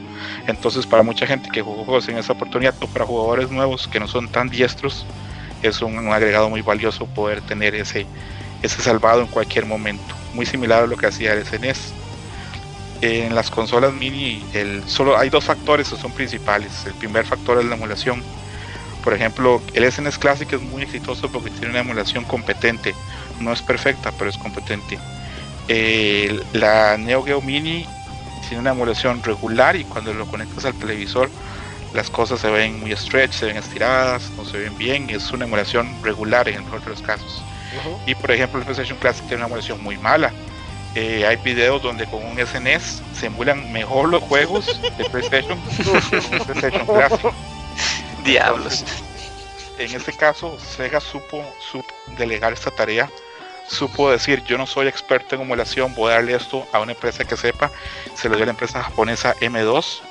Ellos son expertos en esos ámbitos. Ellos también actualmente están trabajando en la mini PC Engine que sale para el otro año y tienen una experiencia enorme adaptando juegos de Sega y de Konami para consolas virtuales. Ahorita están pues bastante de moda, podemos decirlo, porque por ejemplo, la colección de Maná, eh, en ellos trabajaron en esa. La colección de Castlevania, que está actual, también trabajaron en esa. Y la colección de Contra también trabajaron en esa. Eh, la emulación no es perfecta, eh, pero la gran mayoría de los fans vamos a poder disfrutar de los juegos sin ningún mayor contratiempo.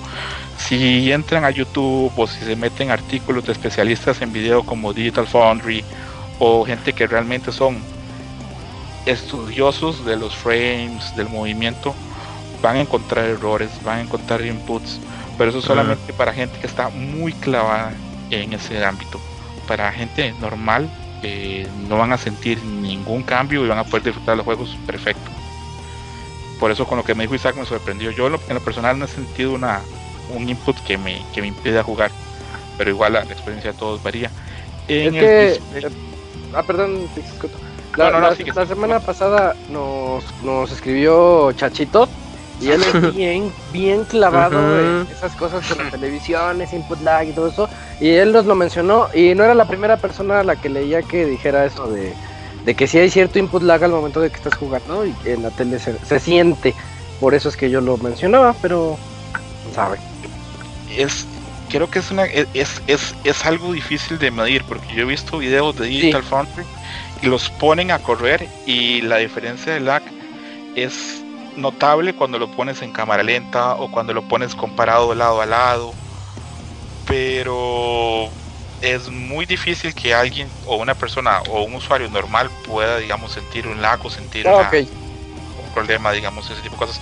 Ahora, si es alguien que sí está especializado en eso, que tiene monitores RT, que los mide, tipo cosas, pues sí siempre va a encontrar errores porque no es posible emular de forma perfecta. Eh, emular, una vez leí, es como cocinar. Ustedes pueden reproducir una receta casi igual, pero es casi imposible hacer una receta igual una a la otra. Y es lo mismo con emular. Eh, respecto al display, tenemos el 4.3, que es así el modo clásico, como fueron los juegos diseñados o como leí por ahí, de la forma en que Dios quería que los jugáramos. Y está el panorámico, el 16.9, que es... Ahí lo estira, ¿no? Lo estira y se pierde calidad. Eh, si alguien lo quiere jugar así, pues no hay mayor problema, pero obviamente la experiencia pierde. Aparte de eso, trae unos filtros de scanlines que son bastante buenos. A mí lo personal no me gustan, pero entiendo que hay gente que sí les trae esa nostalgia de, de jugar CRT y jugar con monitores Urbus. Pero ahí está la opción. El sonido de la consola es bastante bueno, reproduce muy fiel el chip de Yamaha del del Sega Genesis original. No sé cómo lo hicieron, si hicieron un chip que, que fuera una copia de baja calidad o qué, pero lo reproduce perfecto. El, segundo aspecto para mí que marca las consolas mini es el catálogo y en ese sentido eh, Sega en este caso fue súper acertado. Yo hace unos dos o tres años vengo revisando cada cierto tiempo listas de los mejores juegos de, Sega Genesis o Mega Drive, como dicen en Europa, de Retro Gamer, eh, muchos sitios. Y el 90% de los juegos que aparecen en esa lista están en este catálogo no voy a leer todos los juegos porque pues, pasaríamos esto, no voy a hablar de cada uno porque no, no terminaríamos la reseña, pero es muy interesante ver cómo los primeros juegos del catálogo estaban para pelearle el NES y cómo los últimos juegos que salían en el 94 y el 95 estaban para pelearle el Super NES a nivel de calidad. Ahí vemos que Sega hizo un esfuerzo enorme con Sega Genesis y lo supo explotar. Aparte, si vemos el precio y la cantidad de juegos, podemos establecer una relación precio-calidad muy buena por ejemplo, en México, cada juego, pues son 42 juegos, estaría saliendo en más o menos 45 pesos. En Estados Unidos estaríamos pagando 2 dólares por cada juego. Entonces, el, precio calidad, perdón, el precio cantidad es una muy buena relación. Eh, hay algunas ausencias dolorosas, estas listas son siempre muy complicadas de hacer, siempre hay algún juego que se le queda fuera, algún favorito, pero aún así el catálogo está muy bien balanceado, cubre muchos géneros y se nota que, que Sega se sentó y hizo revisionismo en esta consola para hacer el catálogo. No eligió los juegos que fueron más populares en la época, sino realmente los que fueron mejores. Aparecen algunos juegos que no fueron tan famosos, pero que hoy por hoy la gente que estudia el catálogo de Sega Genesis dice este juego era, los mejores o eran muy difíciles. Por ejemplo está el Mega Man Willy Wars, que es un remake de 16 bits de los primeros juegos de Mega Man. Es exclusivo para Sega Genesis y nunca tuvo lanzamiento físico en América. Entonces es una oportunidad enorme. Eh, lo mismo para el Monster World 4. Ese es un juego que hasta que apareció en la consola virtual del Wii estuvo traducido en inglés. No sé cómo hizo Sega, pero consiguió ponerlo en esta versión. Es un juego bastante bueno. Eh, trae juegos de un valor muy grande en lo económico. Por ejemplo, trae el Contra de Sega Genesis que usado en eBay están 150 dólares o nuevo está en 500 dólares. Eh, Un juego muy bueno donde ya eh, la consola iba en, su, en la rampa de salida y Konami supo explotarlo. El Castlevania Bloodlines, también que es el Castlevania Sega Genesis, está en 160 dólares usado o 270 nuevo en eBay. Es un Castlevania muy bueno donde se usan los eventos de la Primera Guerra Mundial para resucitar a Drácula. Eh, tiene unos efectos de gráficos muy buenos, creo que muy distintos a los que se veían en Super Nintendo en esa época. Y es un juego que también solo estuvo exclusivo para Genesis y que ahora está en el Mini Genesis y también está en la, en la Castlevania Collection que salió hace poco. Y por ejemplo, también otros juegos que no tienen tanto nombre pero son muy buenos: Alicia Dragon, Dynamite Harry. También trae las joyas de esos juegos que, que, la, que hacía que la gente que tenía Super Nintendo quisiera tener un Genesis, como el Sonic 1, Sonic 2 o el Street of Rage, que para mí probablemente sea el mejor juego de la consola trae algunos juegos que yo no conocía hasta hace poco, por ejemplo el History of Thor, que veo que es una idea, un, approach, un, una aproximación que tuvo Sega acerca del Secret of Mana o Link to the Past, con gráficos muy buenos. Y al final, en los últimos juegos que se lanzaron del, catálogo, se ve que Sega estaba bastante avanzado y estaba intentando competir con gráficos a nivel a juegos como Donkey Kong Country, como en Vector Man o en Comic Zone y finalmente se incluyen dos juegos muy raros. El primero es la versión de Tetris, que no es particularmente buena, pero esa versión es exclusiva totalmente de Japón. Eh, si habláramos de Tetris tendríamos que hacer un especial porque la guerra de los derechos de Tetris y, y el, de, el, desastre como Nintendo logró conseguir eso y que no pudiera salir la versión de Atari y Sega Genesis es como para hacer una película. Y hay pero, como 10 juegos de esos nomás, ¿verdad? Físicos. Sí, son carísimos, son carísimos y muy difíciles de conseguir. Eh, la otra uh -huh. la otra rareza que se incluye es Darius. Darius es un juego que nunca apareció para Genesis. Darius 2 sí apareció, pero Darius 1 hace alrededor de dos años un programador eh, por su propia cuenta freelance empezó uh -huh. a adaptarlo y hace unos meses Sega se contactó con él y se lo compró. Órale. Y lo oh. Entonces, como podemos ver, el catálogo es muy bueno y está muy variado.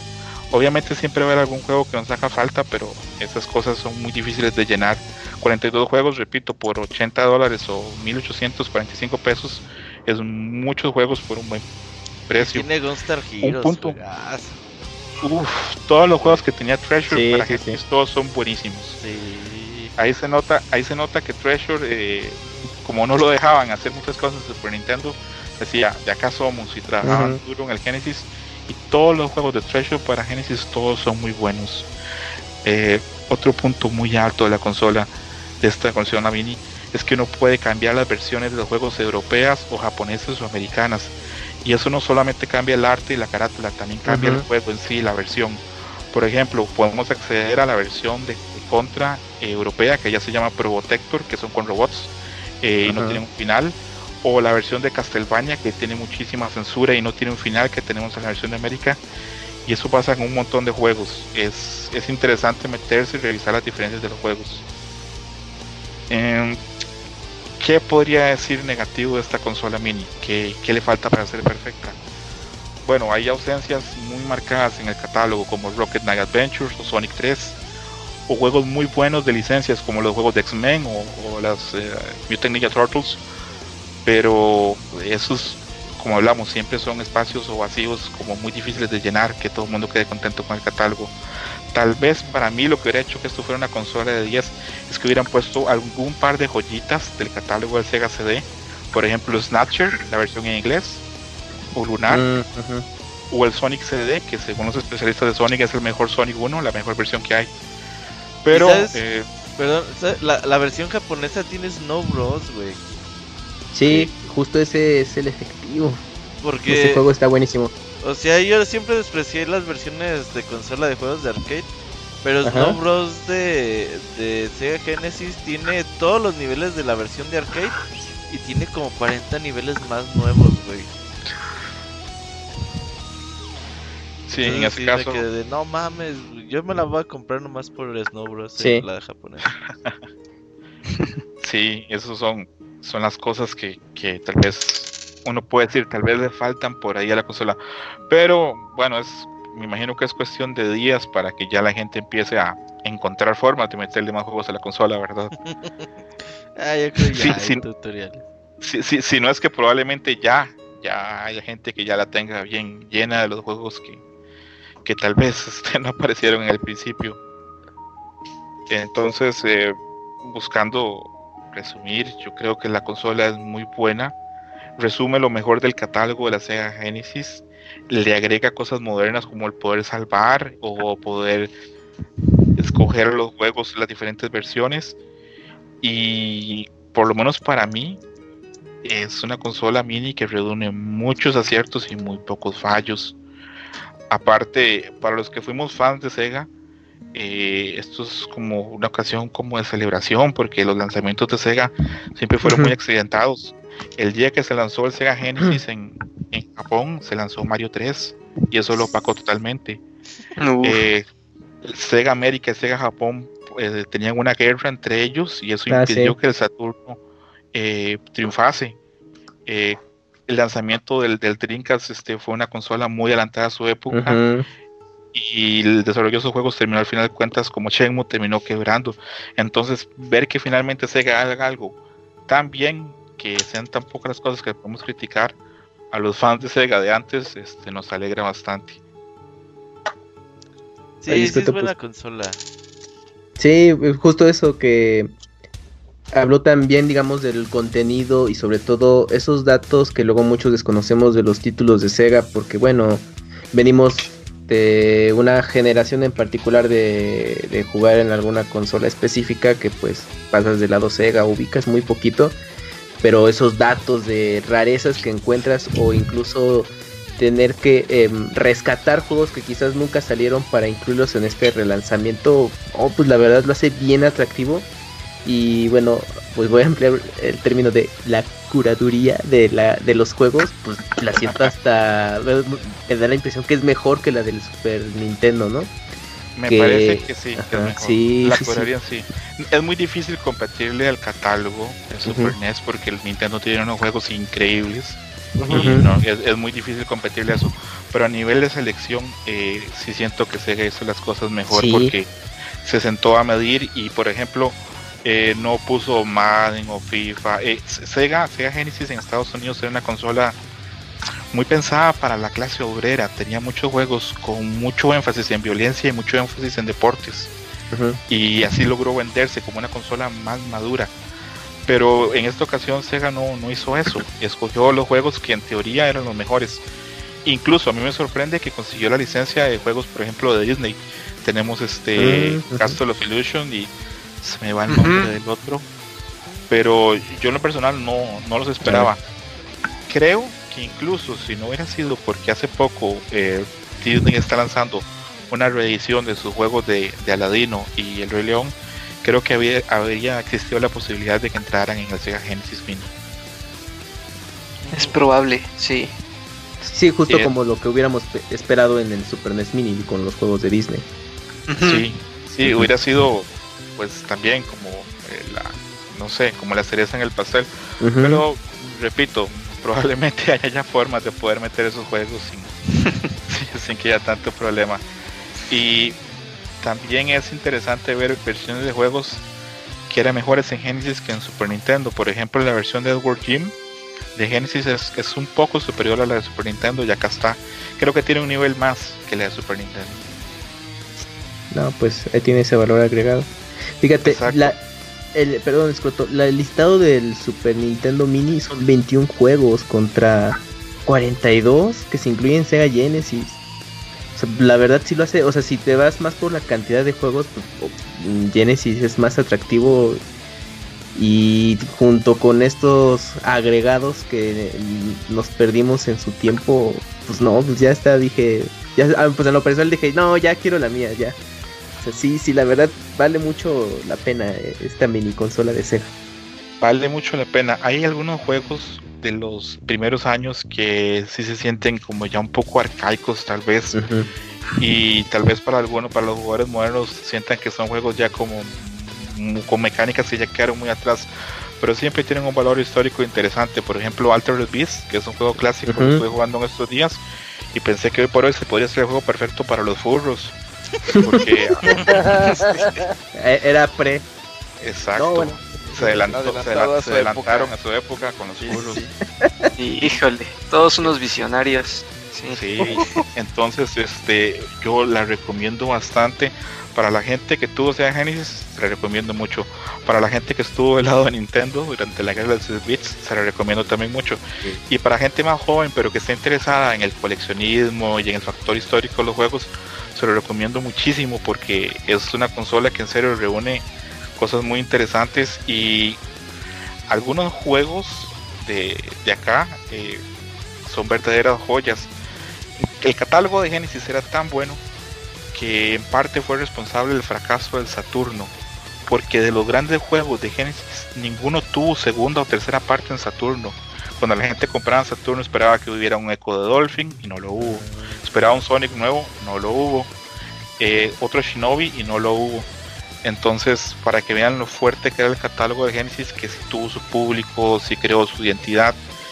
Y antes que apareciera Sony por ahí era el gran rival a vencer de Nintendo. No, pues sí, sí, no. Pues es que Sega ahí tenía como toda esa posibilidad, pero pues bueno, se la dejó ir en algún momento. El otro juego que mencionabas de Disney rápidamente es el de World of Illusion, starring Mickey Mouse and Donald Duck, ¿no? Sí, Esos son los dos de Disney, junto con Castle of. Illusion. Es bastante, bastante bueno. Y lo mismo, recomendar bastante la consola. eh, creo que, no sé si alguno de ustedes tenga alguna duda, porque ya yo tengo por lo menos unos 15 días jugándola. Uf. Muchachos. Pues fuera de- del input lag, ya, a mí ya me aclaró mis dudas. Sí, ese Sí dan ganas de igual metió comprarla. mal las ideas. Igual, yo creo que sería bueno como que cada quien la pruebe para ver si se siente el input lag. Ahora, si, una, si es una persona que nunca tuvo Genesis antes, pues no va a haber el problema porque no experimentó los juegos originales. Sí, de hecho, es Sí, justo como lo que yo, les iba a decir. ajá. Yo el Genesis nunca lo jugué. Yo tengo la consola ¿Y qué pues más por la, la situación así como de, de la colección y el valor histórico. Pero, o sea, sí, sí jugándola, eh, yo la verdad no siento ningún tipo de, de input lag. Yo no me siento ninguna incomodidad, digamos, al estar este, jugándola. Y pues sí se siente normal, digamos, o sea, nada, nada feo. ¿Sabes que el Chechito lo que le interesaba más era el de Mega Man? Ah, en el de Mega Man no sentiste me comentó. que te cuesta trabajo las plataformas ahí más ajustadas. Ah, sí, de- o sea, de, hecho, del, el de Mega Man yo creo que preferiría jugar las versiones de 8 bits que la, que la del Genesis. Pero no sé si sea algo como propiamente del juego, quizá, o sea, haberlo hecho este con los 16 bits y en, este con los gráficos nuevos y todo lo demás, quizá haya también modificado un poquito ahí la- las mecánicas que, que tiene o, la física, digamos, del, juego. Ujú. Y si se siente como raro, pero creo que es propiamente del juego y no como tal de, La de la emulación. Ajá, o de la consola, sí, sí, sí. Sería súper interesante saber de dónde sacó Chesito ese juego, porque en América no salió versión física. No, no, Solo se puede en el mini. En el mini él daba sus impresiones justo una semana antes. Ah, en el mini. Ah, ok, ok, Sí. ok, ok, porque eh, la única forma de conseguir ese juego él- era. la única forma de, de poder conseguir ese juego en, en América o en Occidente era por medio de algo que se llamaba el canal Sega, que era una Ajá. especie de consola virtual en esa época. Ah, me y- suena, me suena. Y sí, era la, única forma. Algo así, ajá. Por ahí. Hay por un ahí. Sí, era como, de como de stream, ¿no? Algo eso. así. Más o menos. Sí. Cerca de ese- ah, una idea cercana a esa, al Satellite View. Cha. Ok. Sí, No, era un sí, monito que. Tenía su control y su tele ahí. Y está ahorita muy logotipo. barata en, ¿En aquí Amazon? México, sí. Sí, ya está Más bajo, de precio. en- Está como en Estados Unidos, 1500, ¿verdad? ¿no? Más o menos. 1008. Mm, Pues aún así está a buen precio. Yo lo Sí, tenía en sí. preventa de 1500 y la cancelé. no, ya va a bajar otra vez. sí, seguro. Sí, ya bajará, ya bajará. Algún día me tienen que contar por qué la historia de México está tan del lado de Nintendo y no del lado de Sega. Eh, pues yo creo, Pues yo creo, bueno, al menos, más fácil de conseguirla. sí, Tenía mayor distribución. Sí, y, y los canales de promoción. O sea, yo creo que apoyó aquí en México mucho la existencia de la revista Club Nintendo, que pues de alguna manera Manía. evangelizó a los jugadores de enfocarse solo a, a Nintendo. Y En, en lo personal, e- eran pocas las personas que tenían un Sega Genesis y era pues prácticamente lo que ahora conocemos en México, Fifis. Ajá, que- todos hicieron drogadictos como el Monchis. tema 2. Pero pues obviamente sí era como de, ah, sí, existe Sega y pues de rebote te llega la información o jugabas, pero aquí, aquí en México influyó mucho la revista oficial y ya los Sí, yo programas. creo que sí, la revista y los programas influyeron mucho. Y eso es, eso es bien interesante porque yo he trabajado en, en cosas de programación con españoles y para ellos el, el, el Mega Drive fue la Mega Drive. consola dominante. Sí, sí, sí, en Europa era otra historia. Entonces Sí. es, es curioso cómo el mercado se segmentaba y pues estaban las preferencias de marca de- en cada región. Y ahora en Europa Play pues está súper vigente. No sé, es, es- está interesante como checar todo eso. Y, Yo siempre fui Team Sega. Pero pero tú, le, tú sí le entraste Isaac, o sea, a, a la Pero tú eres consola fifi y tengo drogadicto. Master System, tengo mi Genesis, tengo mi Dreamcast. y eras fifi. No, pero tenía no- un primo no, millonario que tenía un Sega, ¿cómo se llama? El portátil, el, El Game Gear. Game Gear. el Es Game que- Gear. Ah, esta. Yo creo que ese también fue el punto clave de que Sega no despegó en México, porque era a cierto punto más caro que Nintendo, porque Nintendo tenía un distribuidor tercero, eh, era el, el, el pre-Gamela, etcétera, etcétera, Se- que se-. Seito, y que hacía la distribución y en ese entonces los precios no estaban mal. Y podías encontrarlo aquí eh, eh, en, No, bueno, no, en puto caro. en bodega horrera, los que vivimos en, en México, en una bodega horrera encontrabas cosas de Nintendo. Y Sega no, si era, era de importación. Entonces, obviamente, al no tener un tercero que absorbiera esos gastos, estaba carísimo. Y solamente en ciertas tiendas departamentales encontrabas consola y juegos. Entonces, también eso le pegó mucho a Sega que aquí no este, se popularizara. Seguramente. Sí, es que er- eran otras épocas. Yo tuve suerte de, de a veces tener las dos consolas de Sega y Nintendo, pero no era porque era fifi como, como Isaac, sino porque mi papá cuando, cuando iba a Estados Unidos iba a tiendas de segunda y compraba consolas de segunda y así era como yo las tenía. O sea, Ujú. no, jamás podía ir, digamos, a Liverpool como Isaac a comprarlas. Sí, no, no, pues la verdad que suerte tuviste, Isaac, porque si no, no, no era tan sencillo hacerse los juegos. muy de- afortunado. Sí, sí, la verdad es que sí. Eh, Qué fifi. Oye, Escoto, pues la verdad está muy muy buena esta reseña de del Sega Genesis Genesis. Mini y pues yo creo que sí, o sea, yo también estaba dudoso, dije, bueno, pues igual yo sé que son muy buenos juegos, pero voy a esperar, pero ya con todo lo que Ni la vas a ¿Datos? comprar. que- Sí, sí. Espérame. me- sí, se lo voy a comprar a con vas a ver. La Y- comprar por el juego de los burros, ¿verdad? Dice no, fíjate que ese dato eso ya, ya con eso ese dato de, de Altered Beast, no, como que dije, no, pues los otros juegos no me acordaba que estaba en la lista, pero pues es un valor agregado, entonces para que están en Ah, el ya, ah, ya salió, ya Eh, salieron los eh, trapitos al sol, Camuy, ya. prioritario es Altered Beast. Pero no, sí, la verdad es que pues, me convenció mucho lo que comentas, Goto. Y pues yo, yo creo que nada más queda agradecerte, Pixescroto, porque, Claro. porque ya se nos hizo tarde. Pero de todas maneras, muchas gracias por esta reseña. Creo que sí fuiste lo suficientemente de- detallado en todo lo que queríamos saber sobre esta consolita. Perfecto, eh, para mí fue un placer, eh, me alegro un montón que me hayan invitado para compartir y hoy fue un PC podcast muy internacional, estuvo el abogado que es de Honduras, estuve yo acá. Ajá, exactamente. Un saludo, un saludo a todos y me despido y creo que nos vemos pronto. Oye, que ya no eres Pixescroto, ¿verdad? Ya eres dos escroto, algo así. En realidad sigo siendo Pixescroto, el 2 Eh, en el alma, en el corazón. El 2 escroto lo cambié porque alguna gente cuando me pedía el el nick les costaba entender el pix escroto. No entiendo por qué. Mm, Mm, extraño. Bueno, pero ya te cachamos. Muchas gracias. Bye, se cuidan. Tú Nos también, nos vemos. Nos Bye. vemos. Hasta luego. Bye. Bye. Em, y bueno, creo que vamos de chito a la sección de saludos. Manda tus saludos y comentarios a nuestro correo podcast@pixelania.com.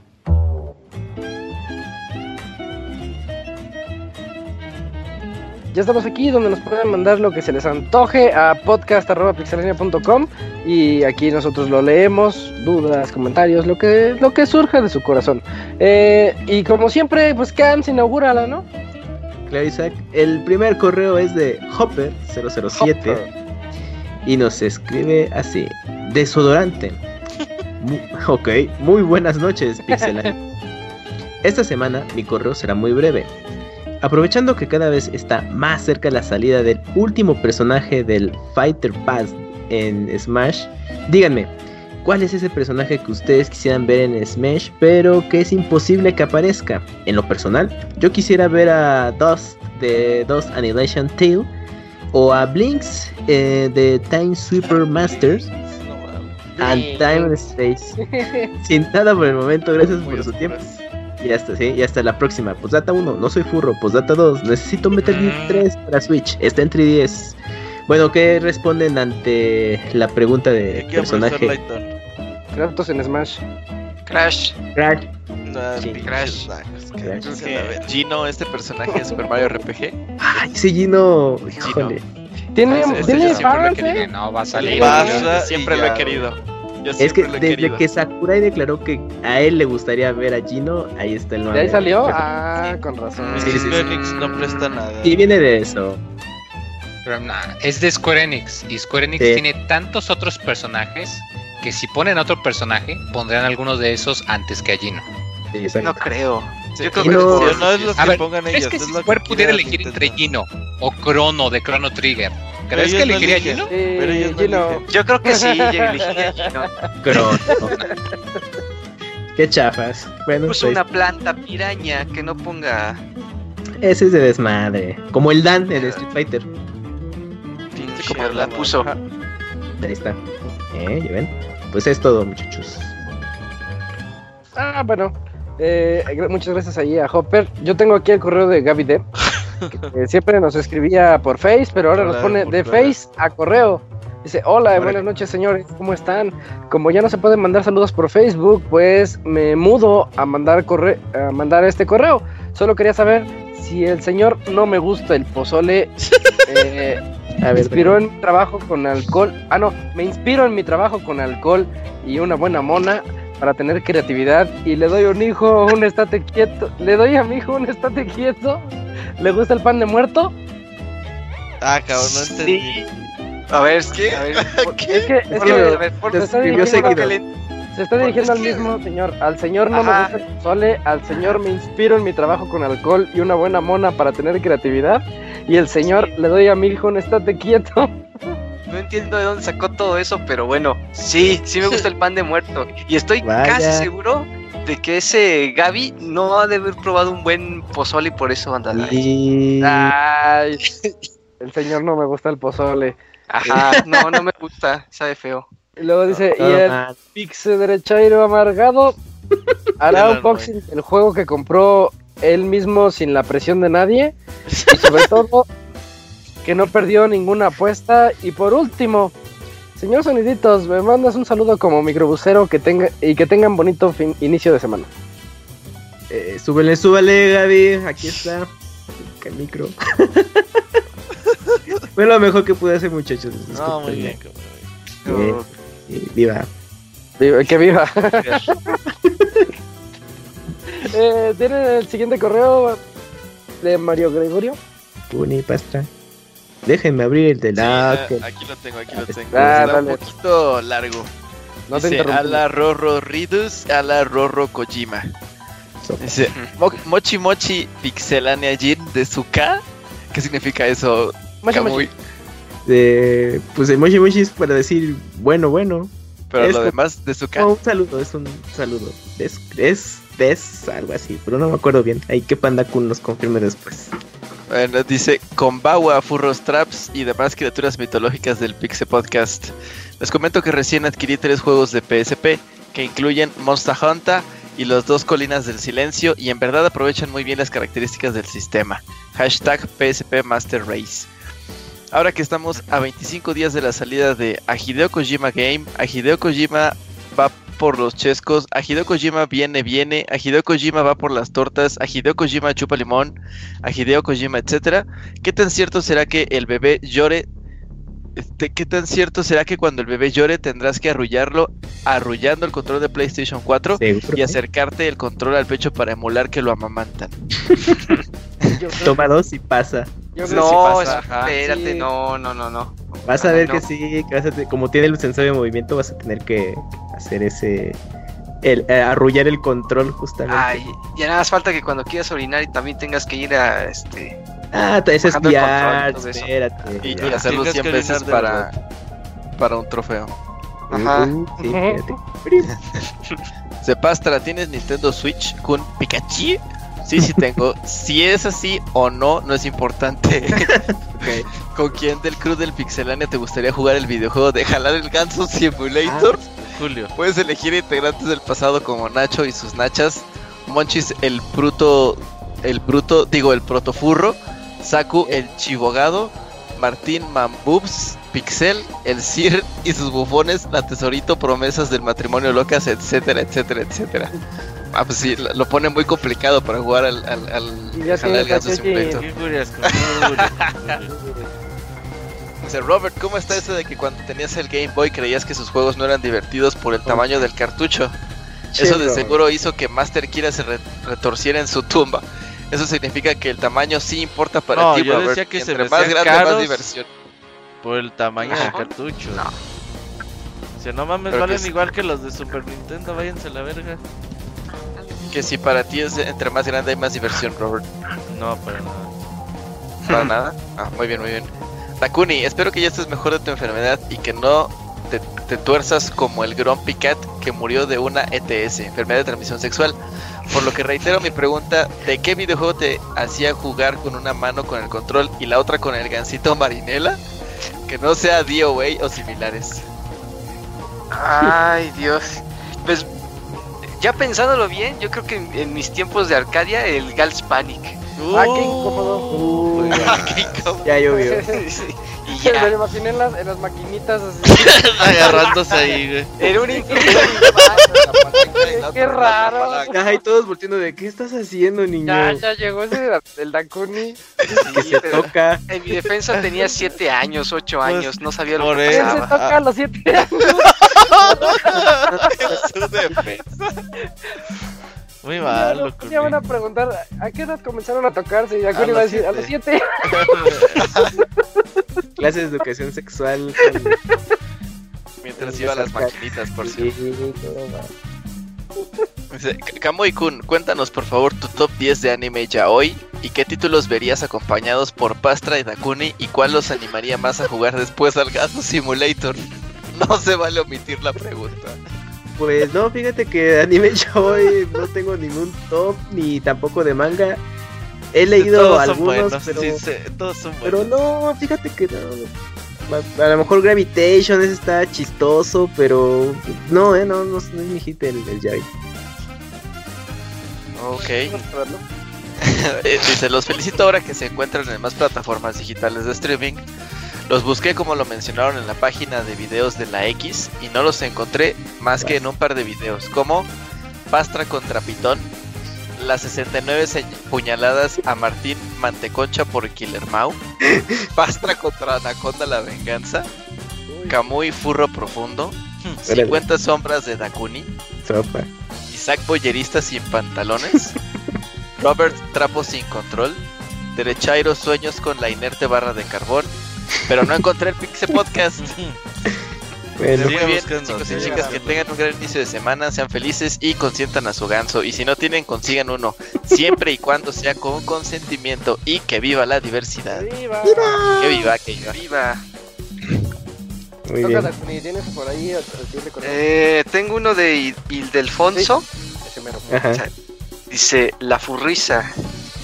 Dice, el fin de semana se llevó a cabo el evento furro más esperado del año y yo tuve la oportunidad de asistir a tal evento. Les Ah, cuento.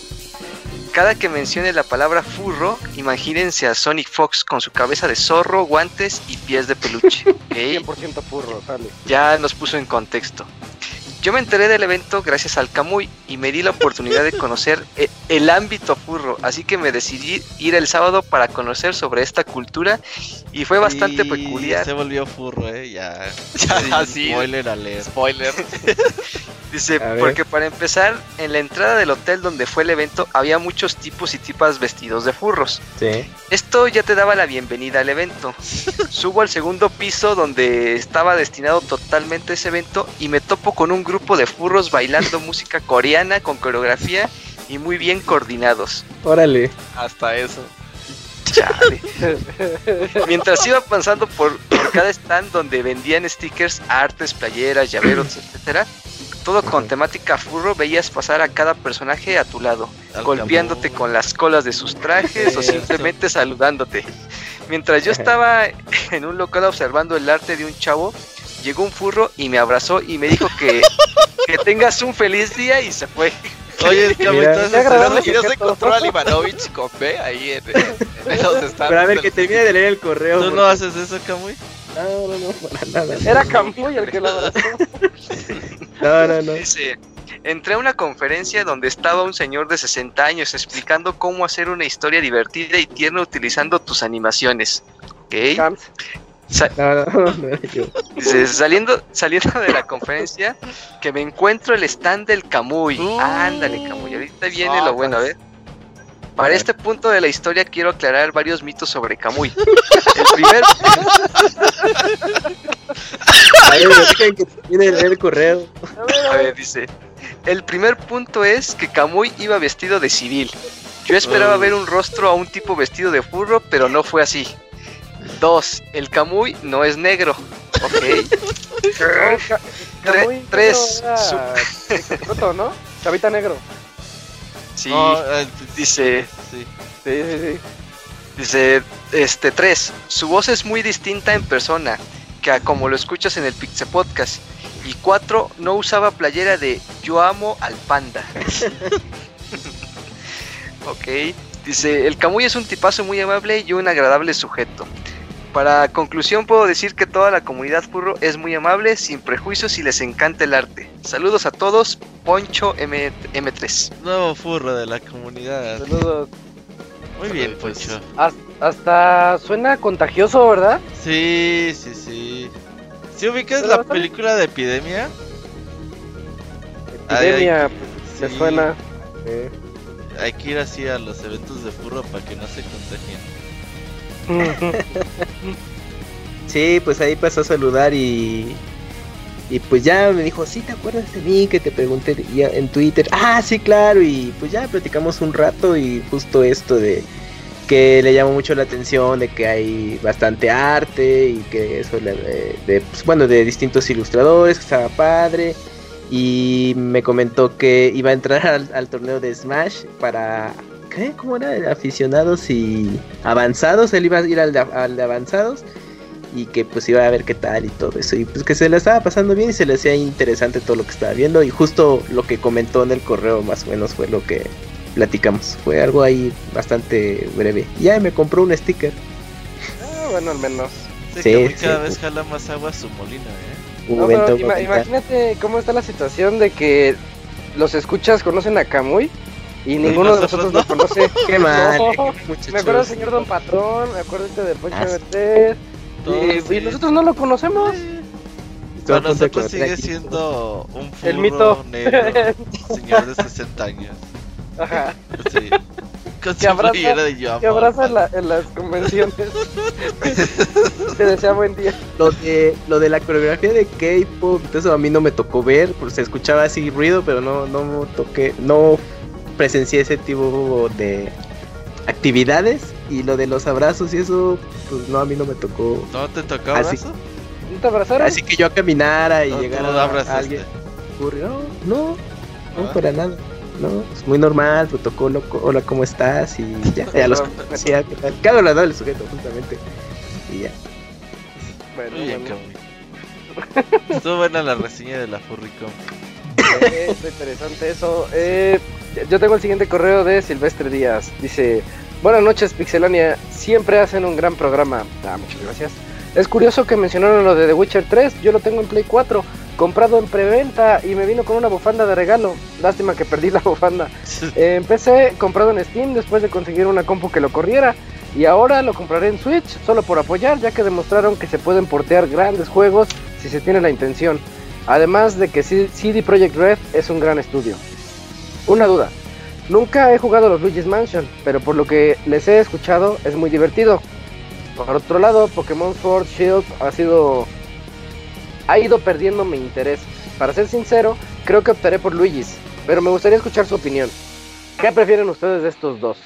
Sé que podría optar por no comprar The Witcher 3 y ya que lo tengo en otras plataformas, pero me interesa tenerlo en cartucho y creo que prefiero dejar uno de estos otros dos. Jeje, saludos.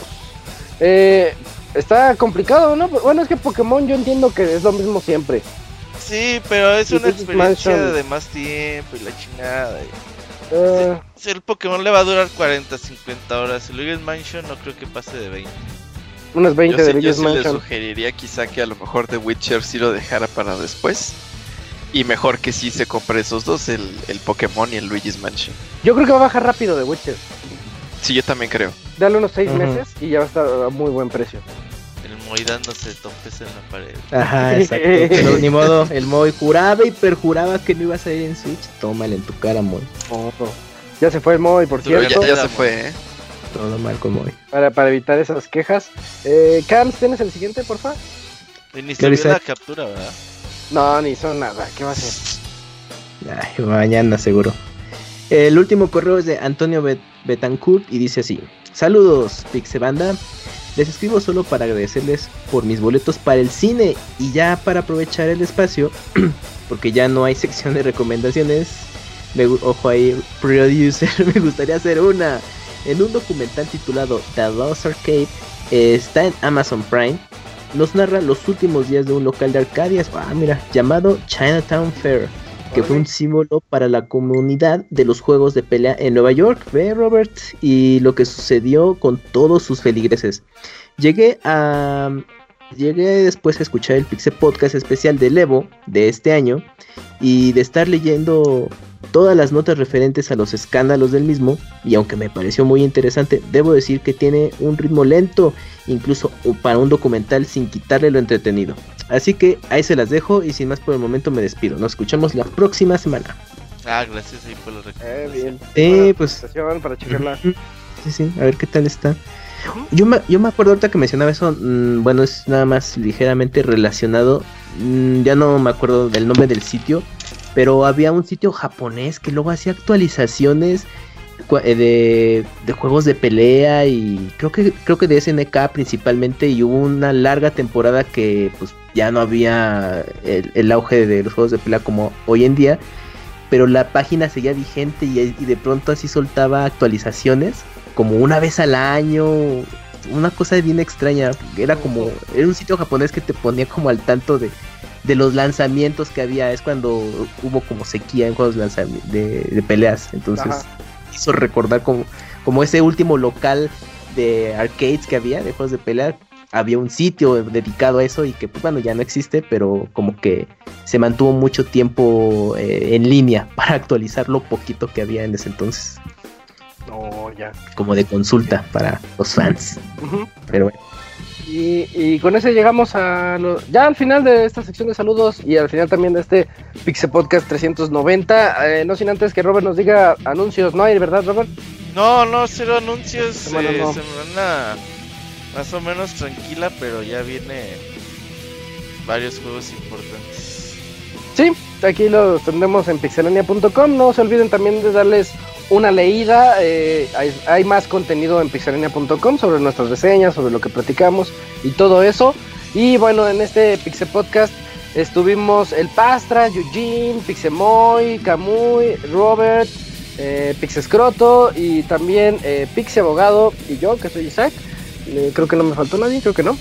Y bueno, pues nos escuchamos para el podcast 391 la siguiente semana. Ya saben, el siguiente lunes a las 9 de la noche. Adiós. Nos vemos. Bye Bye. bye. bye.